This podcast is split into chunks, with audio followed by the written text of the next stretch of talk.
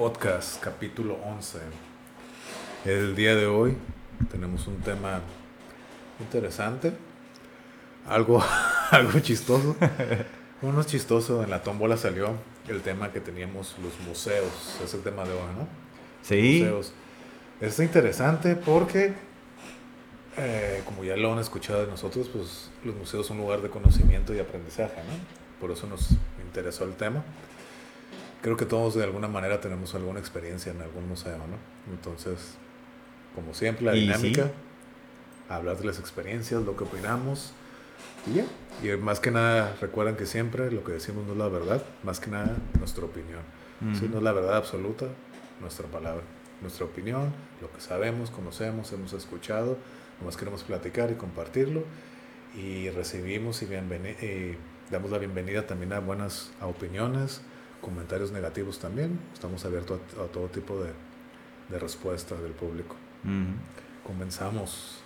¿Qué onda? Capítulo 11. 11 ya, 11. creo, qué rápido. Sí, ya, ya serían 15, pero pues hay unos días que no se pudo. Pero Bueno, aquí eso sí. estamos, aquí estamos. Con el Sale. 11. Los museos. Pues sí, vamos a hablar de ese tema raro. eh, bueno, pero también es común porque en muchos lugares, en muchas ciudades hay museos, ¿no? Sí. Eh, en algunas ciudades hay muchísimos, como Ciudad de México. Me sorprende que... Pues eh, yo tengo, creo que el dato es de que la Ciudad de México es la ciudad con más museos en el mundo. Ah, tan así. Sí. Órale. Sí. Pues, o sea, sí sé que hay un montón, ¿no? Sí. Pero... Que yo sepa, Que sea no sé si sea correcto ese dato, pero creo que sí, la Ciudad de México es la ciudad con más museos en el mundo. Órale. museos.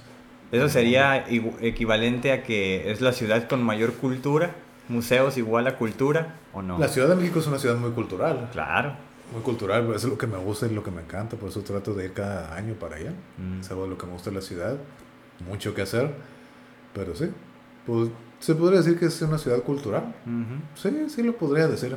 A pesar de todo lo que tiene, creo que tiene mucha cultura también. Claro, sí. Sí, sí. Sí, yo cuando fui que me dieron, eh, creo que fue en el aeropuerto, me dieron como un este documento ahí donde venían todos los museos. Dije, ay, cabrón, así como de turista, ¿no? O sea, Sí. que lugares para visitar aquí en Ciudad Claro. de México. Y yo, chinga, tantos. O sea, sabía que existían muchos, pero tantos. Así dije, wow.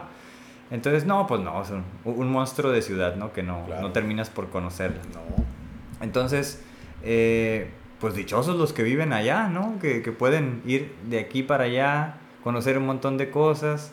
Pero fíjate que yo creo que hasta cierto punto es como la típica, ¿no? Lo tienes aquí, pero no lo aprovechas, ¿no? Me imagino que ha de ser hace mucho que la gente vive tan ensimismada en su vida cotidiana que, Que no por ejemplo, cuando yo fui al.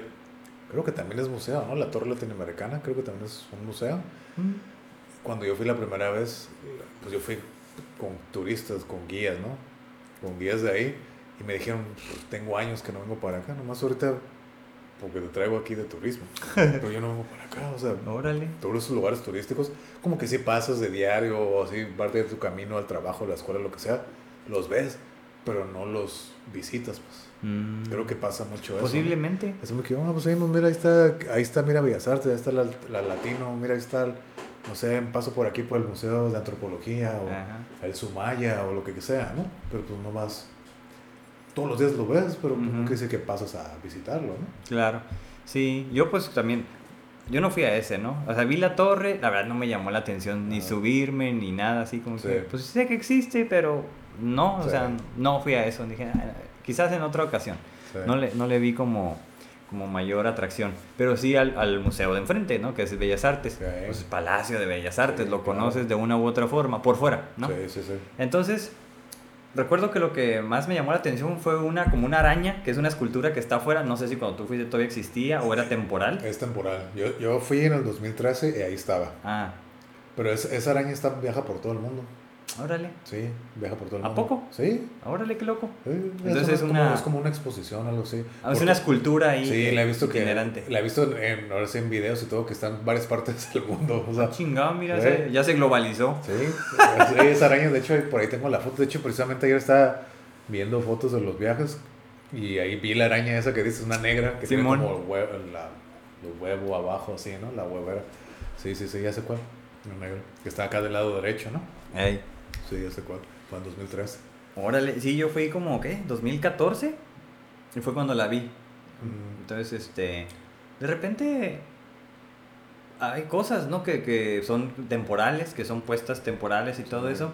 Entonces son como mucho de, de oportunidad, ¿no? Claro. Entonces, quitando eso, esa oportunidad, pues a lo mejor hay ocasiones que ya no puedes volver a ver una Exacto. obra o lo que sea. Vamos a llamar si es que es una cuestión de arte. Sí, Pero bueno, hay otros museos que son enfocados en, en lo que es la cultura, ¿no? sí, claro. Preservar la cultura o el patrimonio cultural, eso se me hace cool. Por ejemplo, ese de, de Bellas Artes, o sea, estar ahí en ese edificio, ¿no? Eso se me hizo cool. Ya cuando entré, no sé si en el horario en el que fui no había tanto, no había como que tanta atracción. Tenías que esperarte como para pasar a una obra que iba a ver y por el nombre dije, "Eh, no, no, no me llamó la atención, ¿no? Entonces, incluso eh, en ese tiempo, creo que yo no, no valoraba tanto el arte como tal. Entonces, pues no, así como, "Eh, no quiero entrar ahí, no me llama la atención. Estar ahí sí, como para saber qué onda, ¿no? Y que esto y que el otro. Pero como no, recorrerlo a detalle, y me acuerdo que sí, sí pude subir y todo esto, y eso se me hizo suave, ¿no? Las Pero no entraste. ¿no? O sea, o sea estabas No, adentro en el lobby y todo eso. Ajá. y- o sea, yo también.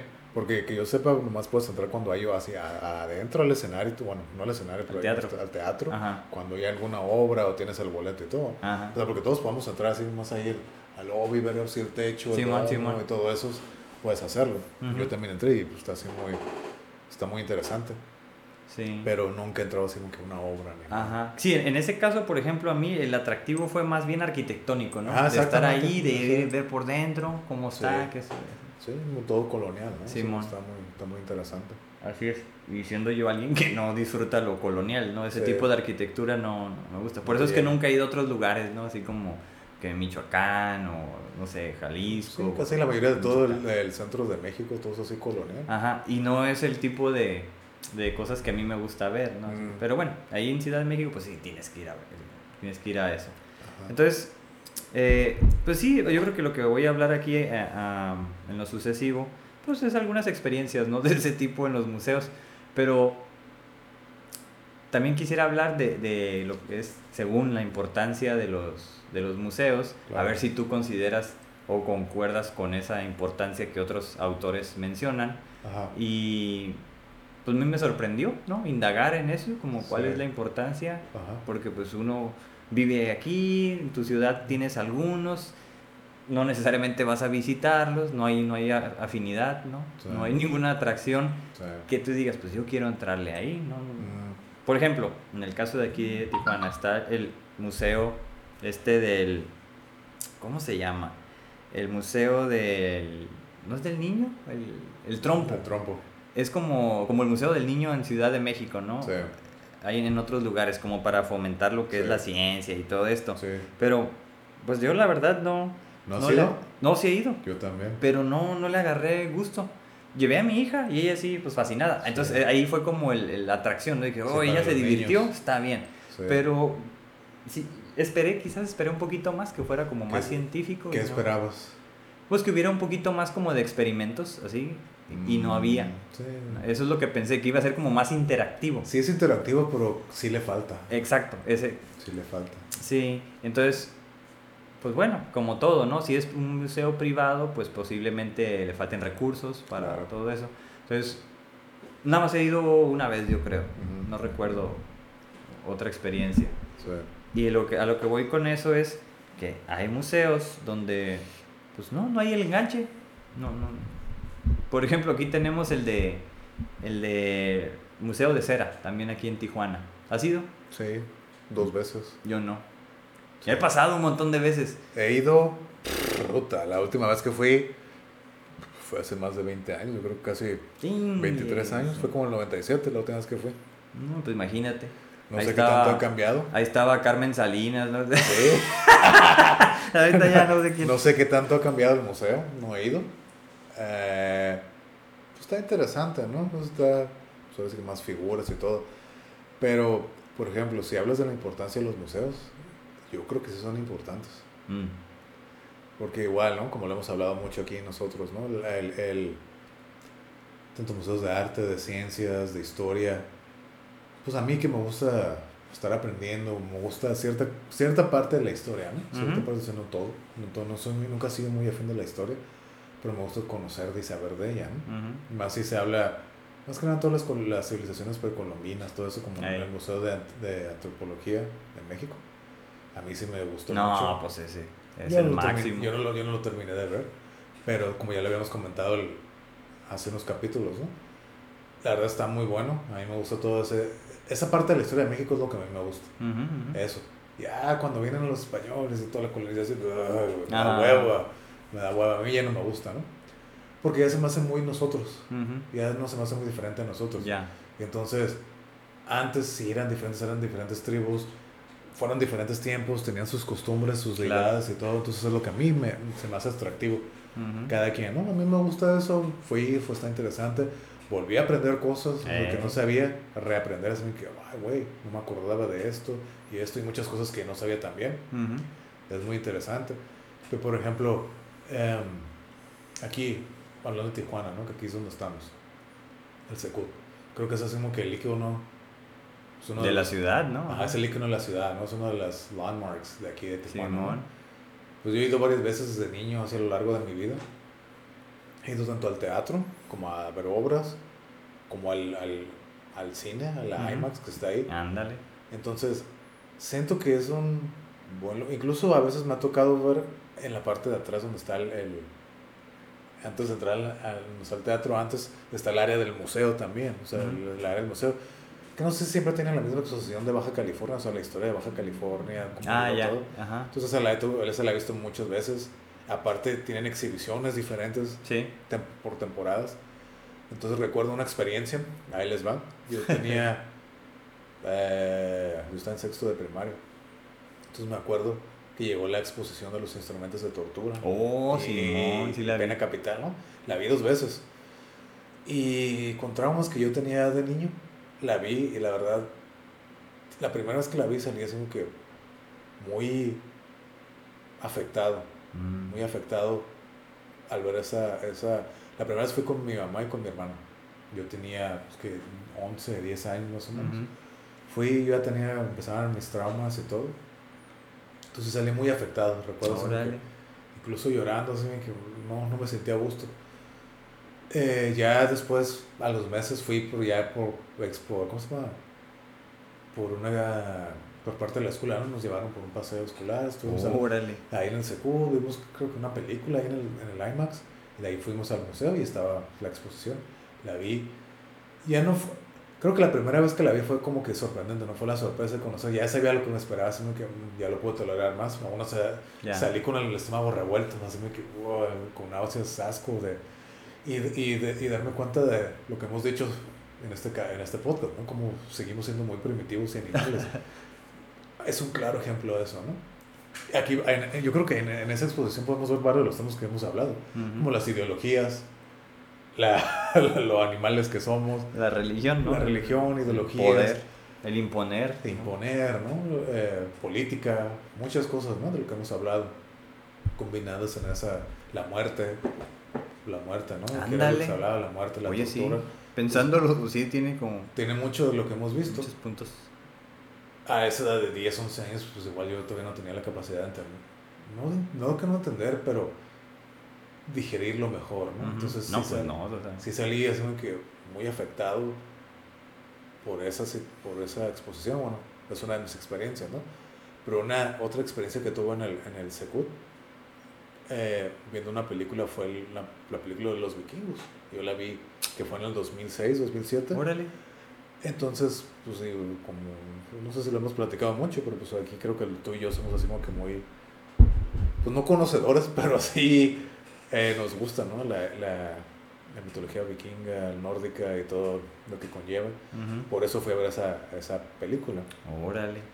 Está interesante desde el punto de vista histórico. O sea, Ujú. te relata, ¿no? Básicamente los viajes, todo. Para mi gusto le faltó a la película. Yo creía que hablaran más de mitología y todo eso. No hablaron, ¿no? Fue más histórico, como que conocieras. Te hablaron ¿no? de los días, el día de Thor, Thursday, día de Fry, Friday, Freya. eh, Freya, el, el, el, De Tyr. el- Tuesday. el- el martes. el miércoles. Día de Tyr. Wednesday, todo, ¿no? Entonces, ese tipo de cositas que digo, ok, está interesante, pero no, yo esperaba más, ¿no? Mm. Son experiencias que, que he tenido ahí. Creo que la última vez que fui al Secut fue hace dos años. Fue, ya no sé, bueno, ahorita ya no lo están haciendo por la pandemia que estamos viviendo, Ujú. pero fui a ver, estuvieron haciendo eso de los conciertos con láser. Ah, Simón, Simón. Fui a ver el de Metallica. Me acuerdo, fui, por- fui con mi primo, su esposa, un amigo y la hija de mi primo. Y íbamos haciendo que todos, ah, órale, qué cool, ¿no? Todos se quedaron dormidos, menos yo estaba que, oh, escuchando, viendo los láseres y todo. Volteo para los lados y todos, bien jetones, Qué loco. bien jetones. Con canciones de Metallica, pues Sí. ¿qué pusieron? ¿Pusieron la Unplugged? No, no, pero y, y volví a recorrer canciones que, oh, ya no me acordaba de eso, ¿no? Pero no, ya me la pasé bien y no está barato, 50 pesos la entrada, pues no se me hace mal. Claro, no, está regalado. Fui, esa fue la última vez que fui al, al, al Secut. Anterior a esa fue también concierto, pero de los Beatles, Mm. eh, con, con Radio Láser. Ah, ya. Estuvo, estuvo bien, pero sí. ¿Pero pues, qué es ahí? O sea, te ponen música, porque es en el, en el IMAX, ¿no? Sí. O sea, el láser que, o sea, te proyectan un láser ahí como cuando es, no sé, cuando estás escuchando el, el media player, ¿no? De, que tienes, ves como láseres así en cierto patrón. Básicamente, básicamente es eso. Pero pues cuando te ponen humo en la, en la sala, Ah, órale. entonces con los láseres pues, se Ves ve- más del se- láser, Se, se ve más el láser. Ok. Y por ejemplo, canciones hacen animaciones con un láser ah, en la pantalla. Ok. O se ven en la imagen, por ejemplo, Master of Puppets, donde salió el monillo como el marionetero. Ah. Entonces, Son animaciones, la verdad, no, puedes esperar mucho por 50 pesos. O sea, están chafillas y se repiten así como... no, bueno, eso cuestan ahí, ¿no? Sí, sí. y- Todo, lo- todo cuesta ah, 50 pesos. ah, y cambian, y cambian. O de repente, pues así como tú dices en media player, pum, pum, con los beats. Ey. tin, tin, Y acá no va cambiando y todo. Tan, tan, tan, sí, tan. todo eso. Todo, todo eso. Son como 10 canciones más o menos los que ponen. Bueno, de Metallica fueron como unas Pues si 10. son de 8 minutos, son 2 horas. 10 como 10, nah, no todas son de 8 minutos. Fueron como unas 10 canciones, yo creo, más o menos. Una hora. Más o menos hora, hora y Sí, como hora, hora y media, más o menos. Órale. Entonces yo, pues yo sí, pues dije, ok, está, está, está chingona esta madre, pero de acá todos acá, volteé. Mi sobrina está acá dormida así, un lado, mira, volteé. Todos dormidos. Bueno, con los que yo iba, todas las marras así como que. Pues, ¡Ah, huevo! ah, iba el rock and roll. Ah, no, pues sí, nunca Entonces falta. acá, pero sí, sí, yo me la pasé bien, fue mi última experiencia. Igual he ido muchas veces por viajes de la escuela, por así personales. La última, también la feria del, la última feria del libro, que fue hace Mm. dos años, dos o tres años, fue ahí también. He, visto la, he ido a la exposición de veganos, también fue ahí. ¿Poco? Sí. Oh, lo uno que también me gustó mucho, que fue creo que en el 2018, fue la, la exposición del año chino, del año nuevo chino. Estuvo la verdad muy, me, me gustó mucho. Fue así como ¿Se hizo una- como la celebración ahí? Sí, una celebración de la, del, del, Oh, del año loco. chino chino. Bueno, y hay una comunidad de chinos Sí, grande. en y fue el embajador así chino de aquí de, de. Chino de Pekín. Chino. Y acá pues hablaban, hablaban de la historia y todo. Y los bailables, los ritmos, pum, pum, pum, pum, pum. pum, Órale, pum, con pum. Los bailables con los león, el dragón. O sea, estuvo muy... Y aprendí varias cosas. Hacían presentaciones de Tai Chi entre cada bailable, como para relajar el... Pues imagínate todo lo que Tai tiene Chi, ese país para tai mostrar. Chi, y te hablaban de las clases que dan ahí de Tai Chi, de Kung Fu, de, de ¿cómo se llama? Del otro. el- no es el Kung Fu, ¿cómo se llama el otro? El, el, Kung Fu. el No, pues no sé. Tai Chi, me acuerdo el otro arte marcial que sale, el Kung Fu salió de ahí, no me acuerdo. Pero estaba interesante, o sea, los bailables, estaba así como que, "Ay, güey, tum". Lo que a mí yo, pues como músico, Los los, tambores, los ritmos, así que, ay, güey, los tamborcitos, pinches tamborzotes también. Ah, esos suenan, vibran bien machín, ¿no? Y luego el, el platillote. El gong. pum, Ándale, ese suena bien pum, chingón, pum, Simón. pum, pum, Ay, güey, estaba así que viene entrado así. Ay, güey, así, lo estaba sintiendo así como Ey. que acá, ¿no? Es que los, te digo, los tambores tienen algo, con la algo como... resonancia, el, el golpe. Por eso yo creo que, que es como el, el primer instrumento musical, más que, yo- lo de la flauta. Es lo que yo, es lo que yo digo. evidencia. Es- Simón. a mí se me hace más lógico que golpees algo y digas, ay, güey. Y pues acá ritmo, como ya lo dije antes. Simón, Simón. O sea, a mí se me hace más lógico eso que una flauta. O sea, la flauta la tienes que hacer. Ey. El tambor no, tú agarras cualquier una palo y dos piedras. pa. Sí, porque las primeras flautas fueron huesos. Sí. Entonces, si agarraba huesos, pues le pegabas, ¿no? Antes de eso, o sea, yo creo que previo sí. Sí, sí pero, para, pero digo, para, hacer una flauta la tienes que elaborar, la tienes que hacer una buena eh, percusión, ¿no? Ándale. La percusión, ¿no? Eso es más, cualquier cosa, golpeas dos cosas, le das ritmo y velocidad, ritmo y tempo y haces algo.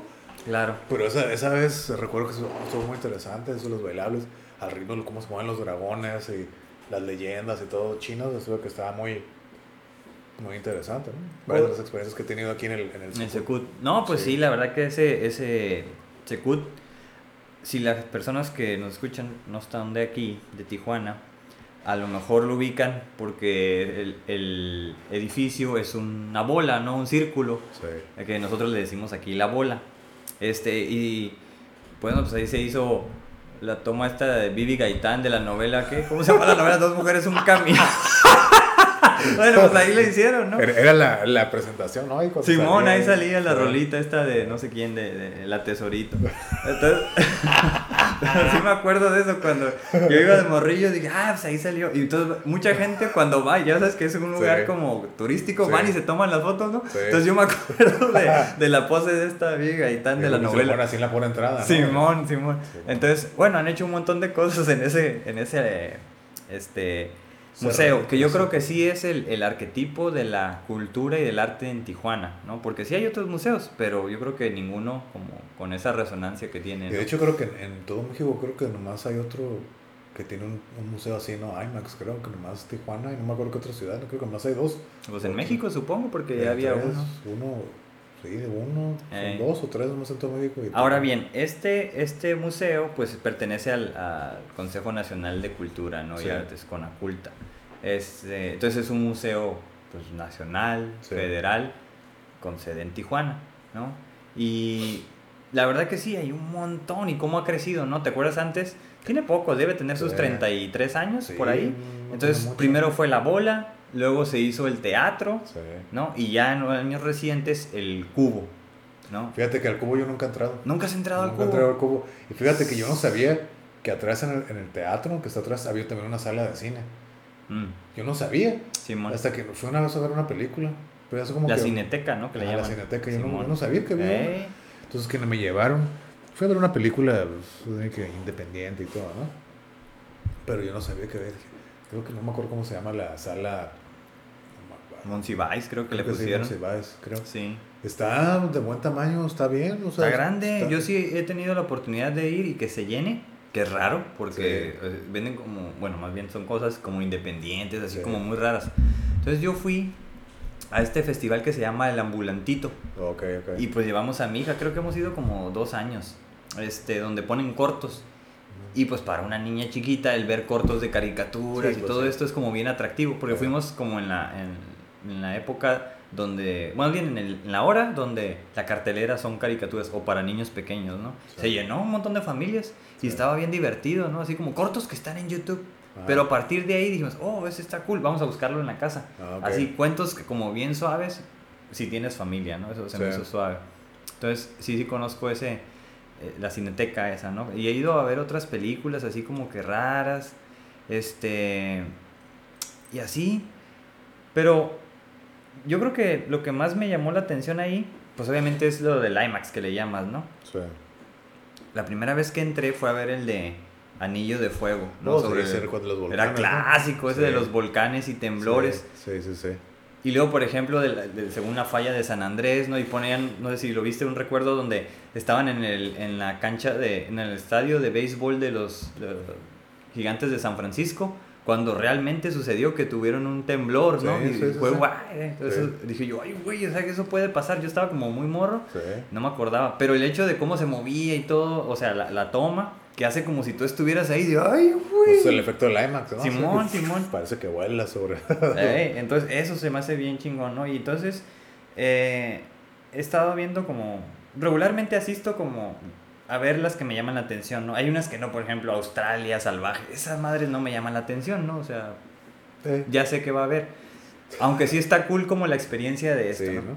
Pero yo los que ando ahí cazando son todo lo que tenga que ver con cosas espaciales. Okay. Porque como es un tema que me gusta, como ya sabrán. Creo que, creo que sí hubo varias, ¿no? Han habido varias. Creo que sí hubo alguna. Y no me acuerdo, por ejemplo, el, el nombre de de una en específico. Sí, pero una cuando estaba morro, decía, no, pues que salen del planeta, ¿no? Así y estamos viajando a una velocidad de miles de kilómetros. cierto, y sí, te va cierto. saliendo, ¿no? Y ahora vamos a aumentar eh, la escala, porque la escala universal pues es Sí. gigantesca, entonces Sí. necesitamos movernos a la velocidad de la luz. Listos, ¿no? Así como que, y ya pues es- y empieza a vibrar todo, que ¿qué pedo? Y es pinche warp, ¿no? De Star Ajá. Trek, ¡pum! Ajá. Así, ¡Ah! Empiezas a ver los pinches estrellitas, Y lo ¡pum! sientes, ¿no? Lo sientes y Sí. todo. Esa pinche experiencia me marcó así como que. ¡ah, su pinche madre! Bajar la velocidad de la luz. Simón, bueno, la velocidad de la mente, ¿no? Ajá, este, se me hizo bien chingón eso. Entonces esa, esa experiencia abrió mi mente, ¿no? Así Sí. como que, oh, ¿qué hay más allá del mundo? O sea, Sí, sí, porque eso no te lo enseñan en los libros, no sé si ahorita, pero en aquellos tiempos donde no teníamos nada, tenías que ir a la biblioteca y buscar un libro de astronomía, ¿no? Fue lo que yo hice, así como, órale, o sea, abrió mi mente, ¿no? Mm. Entonces eso se me hizo bien chingón y pasó en un museo. Sí, y también creo haber visto una de los mayas, no me parece, si me parece, también una de la historia de los mayas, también la fui a ver ahí en el Secud. Pues hablaba, ¿no? De las excavaciones, el Popol Vuh y todos esos, Pero ahí en el IMAX, sí, en el IMAX. órale. Sí, creo que sí eran los mayas. Mm, Sí, porque recuerdo el, que cavaban del Chalmoc y toda la, la historia de cómo cavaban, ¿no? La típica imagen de que creen que una que es un astronauta que está ahí dibujado, Ah, que cavaron, no me acuerdo cuántos días se tardaron, me acuerdo muy bien, creo que tardaron no sé cuántos días en cavar, casi un año para terminar de cavar todo, para Eso, poder llegar a ¿no? entrar hasta allá adentro y, o sea, varias cosas, entonces me acuerdo que era de los mayas. Te digo, también he visto varios, Ujú. He visto varios, así de esos, de- yo sí he visto esos de salvaje y de los animales y todo, que a mí sí me gusta verlos. Pero sí, eso es una... El exper- experimentar alguna película ahí es muy, muy interesante. Claro, claro. Es muy inmersivo la, la experiencia. Entonces es lo Sí, que lo hace interesante. más que el, el 4D o cómo se llaman Sí, esos del la- cine, ¿no? la verdad que sí, ¿eh? Sí, sí, sí, totalmente. Entonces, la última que fui a ver ahí fue lo de... Ah, precisamente del espacio sobre la del... ah, ¿Cómo se llama? El, el Apolo 5. Cuando fue el viaje a la luna, ¿no? De Sí. Neil Armstrong. Eso se me hizo bien cool. Y llevé a mi hija, ¿no? Así, mira, vamos a ver esto. Porque ella sabía lo de la luna. Ajá, fue Sí. por el año pasado, creo. Ahora la- Estuvo como muy, muy bien, ¿no? Y bien interesante. Y entonces cuando sale el cohete, toda la presión, ¿no? Y Sí, se siente. acá dice, ah, como que algo ponen ahí que vibra todo, ¿no? Sí. Y es que es circular, ¿no? O sea, Ajá. estamos dentro de, de un círculo o de una, un balón gigante, ¿no? Sí. Entonces todo resuena ahí bien interesante. Sí, la verdad que sí vale la pena este, todo lo que pase ahí. Y bueno, por ejemplo, en los alrededores han habido conciertos, han habido un montón Oh, sí. sin fin de festivales. rato, ¿no? Sí, o sea, ahí es donde te digo que de repente se han hecho los, los otakus, que de repente yo Oh, voy sí. así un domingo. Ahí se hacía, se hacía el Japonagua. Simón. Se hacía el Japonagua. De hecho, creo que ahí en, el, en, el, en la, una de las salas allá del, donde está el teatro, te digo, uh, un- pues conocido el que, un compañero, una ex compañera de la prepa, que es el que hizo el Japonagua y que lo dirige. Creo que cada miércoles hacía como que lectura de anime y no sé qué tantas Ah, cosas. sí he visto que hacen eso. Y él es, el Es que que hay un hace, entonces montón. hay un montón de actividades, pues. Un- o sea, por citar alguna, eh, algo que me llamó a mí mucho la atención y yo sabía que existía, pero jamás había ido.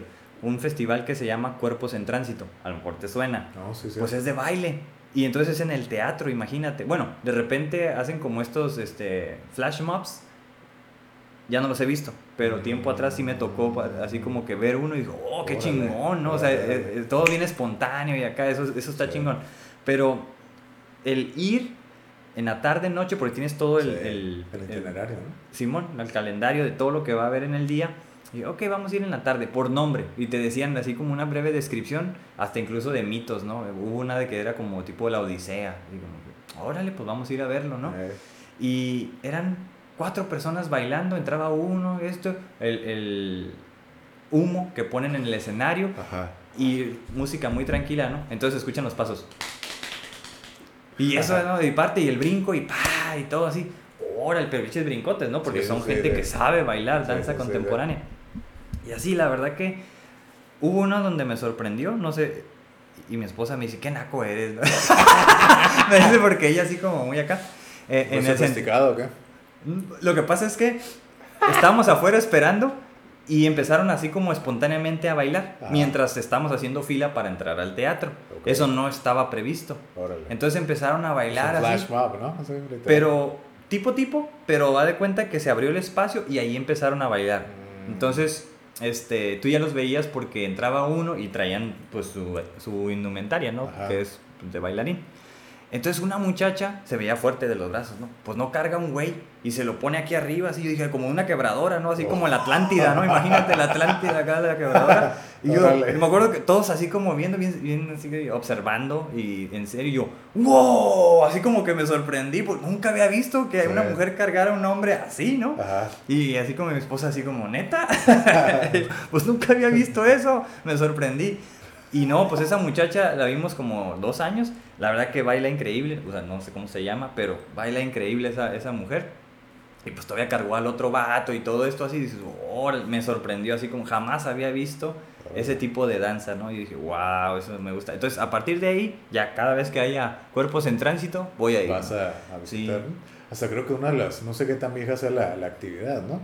Pero supe que todo porque en el Oxxo había, pero ya con esto que está en el Oxxo vi anuncios del Science o Science, no sé cómo se diga, que pusieron un, esta, no sé si empezó esta, este año, pero pusieron, creo que ahí está todavía, pero no sé si Ah, la trailer, el tráiler es el, el, el- es el, el contenedor. Simón, ponen, lo ¿no? Que- quitaron y ya lo acaban de poner Ah, otra vez.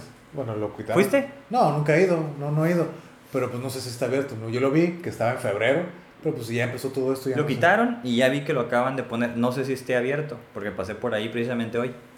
Ok, no, pues sí, esa madre que supuestamente para hablar con espíritus y toda esa madre, ¿no? ¿Ah, sí? Después eso es, Mm, Pues, para no. hablar, es como que un medium y hablar con eso, eso es el science, Ah, ¿no? pues mejor me compro la Ouija ahí en comercial Pues mexicano. básicamente creo que eso es lo que haces acá, ¿no? Dije, órale. Entonces me llamó la atención. Dije, nah, luego voy. Pero ya Ujú. pasó esto ya. Ahorita me acordé, ahorita que estamos hablando todo lo del Ya. Secut, cosas que he ido a ver ahí. Oye, Pues, ya parece que estamos, el tema es del Secut. ¿no? No, la que verdad Estamos es que hablando ese- del museo. Sí, Estamos no, y hablando ese museo está chingón porque es Sí. el que tenemos y digo, es el, el, el, de nuevo, el arquetipo, ¿no? O sea, ahí se genera arte y cultura.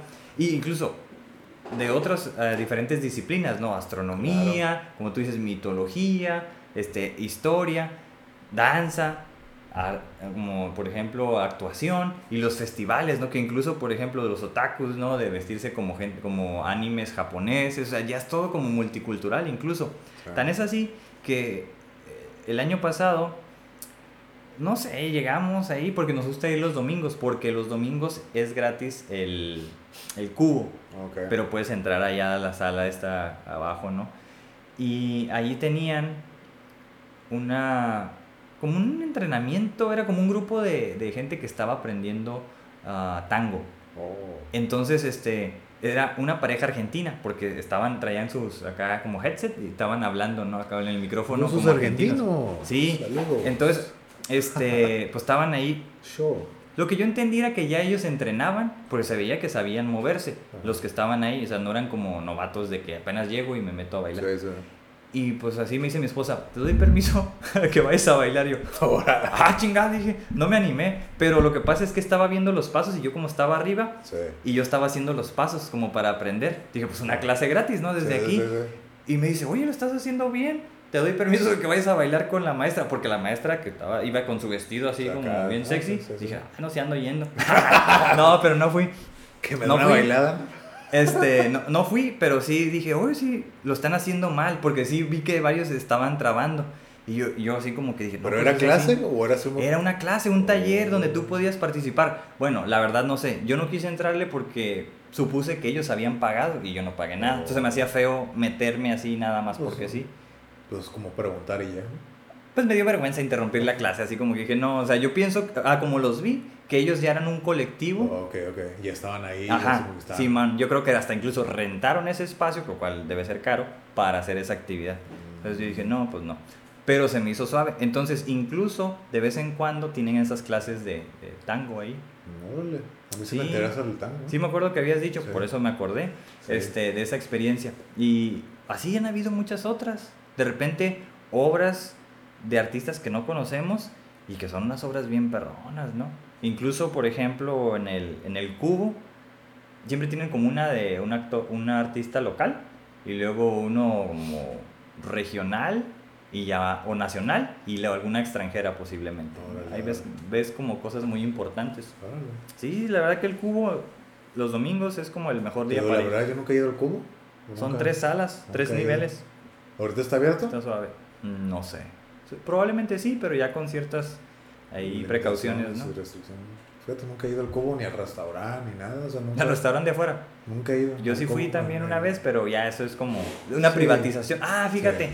ah, ah, precisamente es lo que descubrí, que ante la crisis de visitantes hacia los museos en el mundo, por eso es que optaron por tener otro tipo de atractivos, incluido la privatización, como restaurantes Sí, sí, o sí. los photobooths, ¿no? Como para tener algo ahí, los recuerdos, las tienditas de los souvenirs, todo eso, todo lo pues, que implique. Todo lo que puedes recolectar dinero. ¿no? Simón, es un atractivo extra porque por ahí hubo una crisis como de los museos. Cuando los museos eran este como bienes públicos de, de- o políticas públicas para promover la cultura.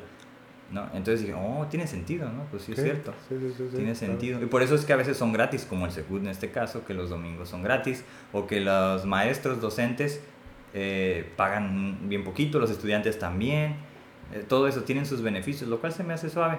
Sí, Y quisiera hacer como otra intervención en el sentido de que descubrí, yo no sabía, que en esto de la cultura todos tenemos derechos culturales.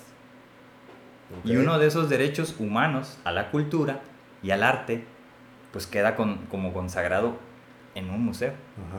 Por eso tiene que haber museos en las ciudades, Claro. tiene que haber museos en todos lados, de una u otra forma, para que tú sepas, pues, tu cultura, ¿no? En este caso. Y todo lo promueve esta la UNESCO. Entonces dije, ah, mira, o sea, es una como una política pública Ajá. ah, internacional de la, bueno, de este organismo que promueve el arte y la cultura en los pueblos para promover como los patrimonios culturales de los, de los pueblos, de las, ¿no? de las sociedades. Claro. Entonces dije, órale. Y que incluso, si es cierto, ya lo revisé y dije, sí es cierto, está en la Agenda 2030, que las personas tienen que conocer sus derechos humanos, en este caso, el de, así como hay derecho a la salud, Mm, pues un derecho a la cultura. Y dije, órale, se me hizo interesante. Por eso, la importancia de los museos. Claro, claro. Y aparte de que nada, como ya lo dijimos, ¿no? es cultura, es arte, es ciencia, y eso, ¿qué es lo que las consecuencias que trae? ¿no? Son puras consecuencias buenas, o sea, aprendizaje, conocimiento, ser una persona, hacerte más culta. Pero el problema es de que ahí están, Ujú. no porque están ahí, decir que voy a saberlo. O No, sea, pues si no depende- vas, no. Sí, ya depende del Ajá. interés que tú le pongas, ¿no? ¿Qué tanto te interesa, no? Pues, por ejemplo, el Secud, vol- volviendo al Secud, ¿no? Que es, suele ser que pues, el, icono de, el icono de aquí de, de Tijuana, ¿no? Eh, O sea, es tan importante, es tan un lugar, un recinto tan, tan importante en la ciudad, que cada dos años, ¿no? Hace el, el, el, el evento de Mentes Innovadoras, ¿se llama así? ¿Cuál? Mentes Innovadoras, o ¿cómo se llama? Que vienen, vienen Oh, era el de Tijuana Innovadora, ¿no? Madre. Pero terminó siendo una organización. Sí. No, se hizo hace como 10 años y se acaba de hacer ahorita, pero virtual. Pero, pero se hacía cada dos años, ¿no? Creo que cada dos no años. se supe. Sí, cada Sé- dos años porque se sé que se convirtió como en una organización de la sociedad civil que Sí. tiene sus programas y todo eso bien interesante, hacen un trabajo excelente, pero pues la verdad no sé que, que, se- que continuaban haciendo ese tipo Yo de... sepa, cada dos años se hacía. Sí, un año no. A menos que sea otro entonces, no sé. No sé.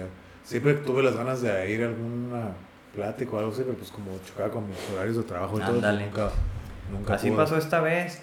De hecho, había un rumor, si mal no recuerdo, que, que iban a traer al Neil deGrasse Tyson. y Oh, dije, sí. voy a ir. Oh, sí, sí, pero pues se canceló. Sí, sí, sí. No vino, no participó, ni siquiera de manera remota. Entonces dije, ah, bueno. Pero sí, ¿te acuerdas que vino? eh, no, no, Bill Gates también lo iban a traer, según. Vino. Vinieron varias, varias gente. En aquel tiempo, este vato, el que traía lo del calentamiento global, ¿cómo se llama? Oh, uh, Que fue el presidente. vicepresidente, ¿no? Sí, sí, hace cuál. Ese vato. Sí. Entonces, Al Gore, Al ¿no? Gore, Ese- sí, estuvo como aquí en Tijuana, ¿no? Entonces, estuvo. Este, pero sí te digo, en este caso, en ese lugar, pues digo, puedes tener arte. Pero hay otro tipo de museos, ¿no? Donde son más históricos. Por ejemplo, la historia de la ciudad. Y está el museo ahí en lo que era el antiguo Palacio Municipal, aquí en la calle Segunda. Yo entré hace poco, la verdad no lo conocía. Pasaba por ahí, nunca se me había ocurrido entrar, veía como las fotos por fuera. Sí. Y ya entré y dije, no sé, salí un poco decepcionado, aun y cuando no esperaba casi nada. ¿Por qué? Pues porque no tenían casi nada, eran fotos, o sea, para fotos, o sea, un museo que tenga fotos, pues no, no creo que, que sea tan atractivo ahorita. O sea, en 1950 yo creo que sí, ¿no? Pero ahorita este, yo creo que puedes utilizar la tecnología para hacer cosas más inmersivas, ¿no? Por ejemplo, eh, hace dos años o tres años, dos o tres años, fuimos con la familia acá a San Diego, a Old Town, y ahí estaba un, no es museo, bueno, es un museo, pero no tiene el nombre de museo, le llaman, este, como un, un sitio histórico de, como en la pelea de los mormones. Ok. Entonces, eso data de los primeros pobladores de San Diego. Entonces, acá de cómo vinieron muchos del, del este y cómo vinieron algunos del norte, ¿no? Buscando como que según eh, el oro en California y todo eso, pero tenían que pelear, ¿no? Y entonces eran parte de la, de la congregación religiosa de, de los mormones y Ajá. todo eso. Entonces terminó siendo como un sitio bastante tradicional, si lo ves, en, en- en la arquitectura. Pero lo que a mí me gustó es que cuando entrabas, tenías que esperar por grupitos como de ocho y ahí ibas pasando, ¿no? Y entrabas como a una sala y eh, en la pantalla te salía alguien y te daba la bienvenida. O sea, te- era un personaje, ¿no? Entonces tú le contestabas y te contestaba y todo eso era como... Muy bien interactivo, cool. Muy interactivo. Eso me sorprendió porque nunca había ido a un museo como que hicieran ese tipo de, de situaciones. Incluso las muchachas estaban, las guías iban vestidas como de acuerdo a, la esa época. ¿no? Órale. Y entonces ellas mismas este, nos hacían preguntas y a la vez decían, cuidado por ahí, ¿no? Y te- un cuadro te salía así como que, ah, como que te asustaban o cosas así. Entonces así, así perfeccionado todo, como coreografiado, Ajá. pero utilizando la tecnología. Incluso ya terminabas al último. Este, y hacías como lo que hacían en aquel tiempo, que era buscar oro. Entonces tenían así como, como pues un canal donde había piedras, corría agua y de repente había unas chispitas doradas, ¿no? Y yo hacía así como... Y panearle, ¿no? Ajá, era como... Simón, Simón, esa onda. Entonces, así, pues bien interactivo de cómo se vivía en aquella época. Te podías poner ropa, te veías las armas que había, te contaban incluso como alrededor de ahí hay casas que son las, las casas tradicionales de ahí de Old Town, Sí. que es el antiguo centro de San Diego, ¿no? Sí. Este, y ahí te decían, esa casa es de los primeros pobladores y pues era esta persona, de esta congregación y así. Sí. Se me hizo a mí bien chingón eso, sin que sea un museo como tal, pero le invirtieron, pues, o sea, lo hicieron de una manera innovadora y creativa. Pues y eso es lo que me Pues gustó. fíjate que ahí mismo en Old Town hay un, igual, como tú dices, no es un museo como tal, pero es la, la famosa, no sé si la has escuchado, la casa Whaley, Mm. Whaley House, ¿no? Que es un museo histórico, de la Ujú. familia Whaley y todo lo que pasó, ¿no? Pero se dice que supuestamente el museo, eso de la, o museo, o la casa Whaley, es uno de los lugares más embrujados de Estados Unidos. ¿no? ¿Ah, sí? Sí. Y de hecho, ahorita no sé cómo está. De hecho, yo iba el año pasado, fui con la idea, pues ahorita en Halloween, estás abierto todo el año, ¿no? Y cada, por temporada, que hacen paseos de Halloween, del Día de los Muertos y todo ese tipo de cosas, ¿no? Incluso creo que hasta si pagas más puedes tener sesiones para hablar con los muertos también, o Ande. cazar fantasmas y todo eso, ¿no? Pero lo interesante de aquí es de que pues, un- es una casa vieja, Mm. tú entras, pero está embrujada, de verdad, ¿no? Supuestamente. Como cuando entras, estás, parece que el recorrido del museo histórico que es, te puede pasar algo, o cómo no. Eso es, ¿no? Entonces, yo siempre he ido, pues a mí me gustan todas esas cosas, a mí no me da miedo nada de eso. Por lo mismo que ya lo he platicado, yo he tenido experiencias así raras, eh, pues estoy acostumbrado. Entonces, fue chistoso, el año pasado iba a ir con uno, con dos, tres, con tres primos, ¿no? Al final se terminaron rajando, o sea, no quisieron ir, fuimos a hacer otras cosas, pues ya íbamos a la idea, ah, vamos a ir, y ay, no, y van con miedo y todo, ¿no? Hasta uno dijo, yo la verdad tengo miedo, yo los espero afuera, y me avisan y yo salgo y lo recojo, ¿no? Y entonces, y ya vacilando y todo, y al final no fuimos. mm. Se echaron para atrás y dije, "Ah". pero bueno, ¿no? Me quedé, tengo las ganas de ir a ese museo.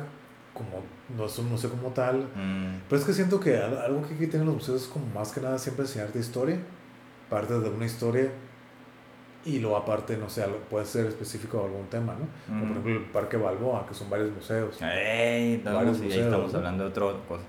Como por ejemplo, yo creo que uno de los museos de mis favoritos, muy chico, pero de mis favoritos a los que he ido en toda mi vida, es el Observatorio Griffith. Ujú. Eso, o sea, para mí que me todo eso, ajá, en Los Ángeles, no sé que me gustó todo el espacio y todo. Yo no sabía que había un museo en el observatorio, entonces yo voy, yo fui por casualidad ese día, hace tres años, como novie- principios de noviembre, a mediados de noviembre, me sorprendió la cantidad de gente que había, fue un domingo, estaba lleno, o sea, no había estacionamiento arriba, tuvimos, tuve que caminar hasta la cima del, del observatorio, pero yo no sabía por qué había tanta gente, yo me enteré ya estando ahí Ah, arriba, ok. había Supermoon, había un Supermoon, yo no sabía, Ah, entonces toda la gente fue para verla, ¿no? Y sí, se veía pues, clarito, no ocupabas ni ver el telescopio, pues estás hasta ahí arriba. Sí, así, alejado bien- de las luces, ¿no? Bien a todo dar, ¿no? Sí. Toda la caminata, la verdad, la caminata, yo creo que fue de las mejores experiencias porque es un, pues no es un bosque, pero es como un mini parque así chiquito. Era en noviembre, estaba la- algo de neblina, no estaba haciendo frío, pero yo creo que así como que parecía película de terror, así que ¡ah! podía salir Jason o alguien así, y te mataba, ¿no? O sea, hasta- incluso estaba bien para, si querían hacer un estilo Haunted Hotel o algo así, estaba, la, la atmósfera estaba muy buena, pues estabas caminando, subías entre los árboles, se veía la luna. Entonces, era Órale. que estaba muy interesante todo, la- todo el recorrido, ¿no? Pasó ¿Pero era como octubre, dices? Fue en noviembre, Ah, ok. hace, hace como tres años, en noviembre. Entonces era un Supermoon. Yo no sabía que iba a haber un Supermoon. Y toda la gente, ah, como que vamos a verla. Y yo, ¿por qué está cerrado todo? No, sé, "No, es que Mm. por el Supermoon. No sabía. Y pues, bueno, yo, estoy, yo venía al, al, al observatorio. Sí. Yo no sabía que era Supermoon, quería ver tanta gente. Pues ya estoy aquí, pues vamos, ¿no? Ujú. aprovechamos, entré al museo, pues es gratis, no recuerdo, creo que no te cobra nada, es gratis. Y la verdad, pues está interactivo, pues así, pues, está hablando de todo, ¿no? Los planetas del péndulo que está en el centro, que nunca para el péndulo supuestamente. Órale. Es un péndulo que siempre se está moviendo, que supuestamente nunca se detiene. Las fases lunares, los planetas, todo, hasta tienen un Tesla Mira, ese no lo, no lo he ido a visitar. Tienen un Tesla coil y lo puede, y lo prenden y todo así. Oh, y qué te- te- de hecho, ahí tengo el video. Entonces te pone, ah, sí, y, y sale pues, el Tesla coil así grande, no sé, que como 8 pies de alto esa cosa. Estás viéndolo, te dan la explicación. Está muy interesante. Tienen el, Sin la cla- duda, los souvenirs, Eh. clásicos souvenirs. Ahí compré varios, compré varias cosillas. Eh, pero está, creo que ha sido de mis museos favoritos. El, ese con el de antropología. El- Ha sido muy en México. Simón. Ha sido, yo creo que. Sí, ese es mi favorito en México. Eh, Ha sido de mis Museo. Nacional de Antropología. Y ese de acá, Sí. pues no lo conozco, pero sí ya le eché el ojo de cuando platicamos aquella vez. La verdad está muy. No- no he para podido para ir. nosotros que nos gusta eso, la verdad está, Sí. está chico, pero bueno. O sea, vale la pena. Está divertido. Sí, yo nomás he ido en- más o menos así al de aquí, ¿no? De Balboa Park, el, el del Air and Space Ajá, Museum, que sí, tienen las, las, este, aviones. y todo. avionetas y aviones diferentes y todo Aeroplanos y eso. todo eso, ¿no? Ah, eso está cool, ¿no? Sí. Eso está bien suave, eso sí me, me gustó. Pero también fui hace años y no había como una apuesta interesante en ese tiempo, así como, eh, no, no, no le quise entrar porque Ah. no me, no me interesó los temas que estaban en ese tiempo. Sí. Y bueno, alrededor también hay muchos, ¿no? Pero ese es el, en, en el Balboa Park, aquí en San Diego, ese es como el- Oh, sí. mi favorito. Pero no he ido tantas veces. Me faltaría, ¿no? Por ejemplo, otro museo que fui en México, bueno, no en, no en la Ciudad de México, pero en México, en Guanajuato, Oh, ¿Las la- momias a la Lóndiga de Granaditas, ¿no? Oh, el sitio histórico. Sitio histórico, ¿no? Así donde hubo guerra, ¿no? Eh, Lo que me sorprendió mucho fue, fue volver a reaprender la historia, ¿no? Cosas Mm. que te enseñan en la primaria que nunca vuelves a ver.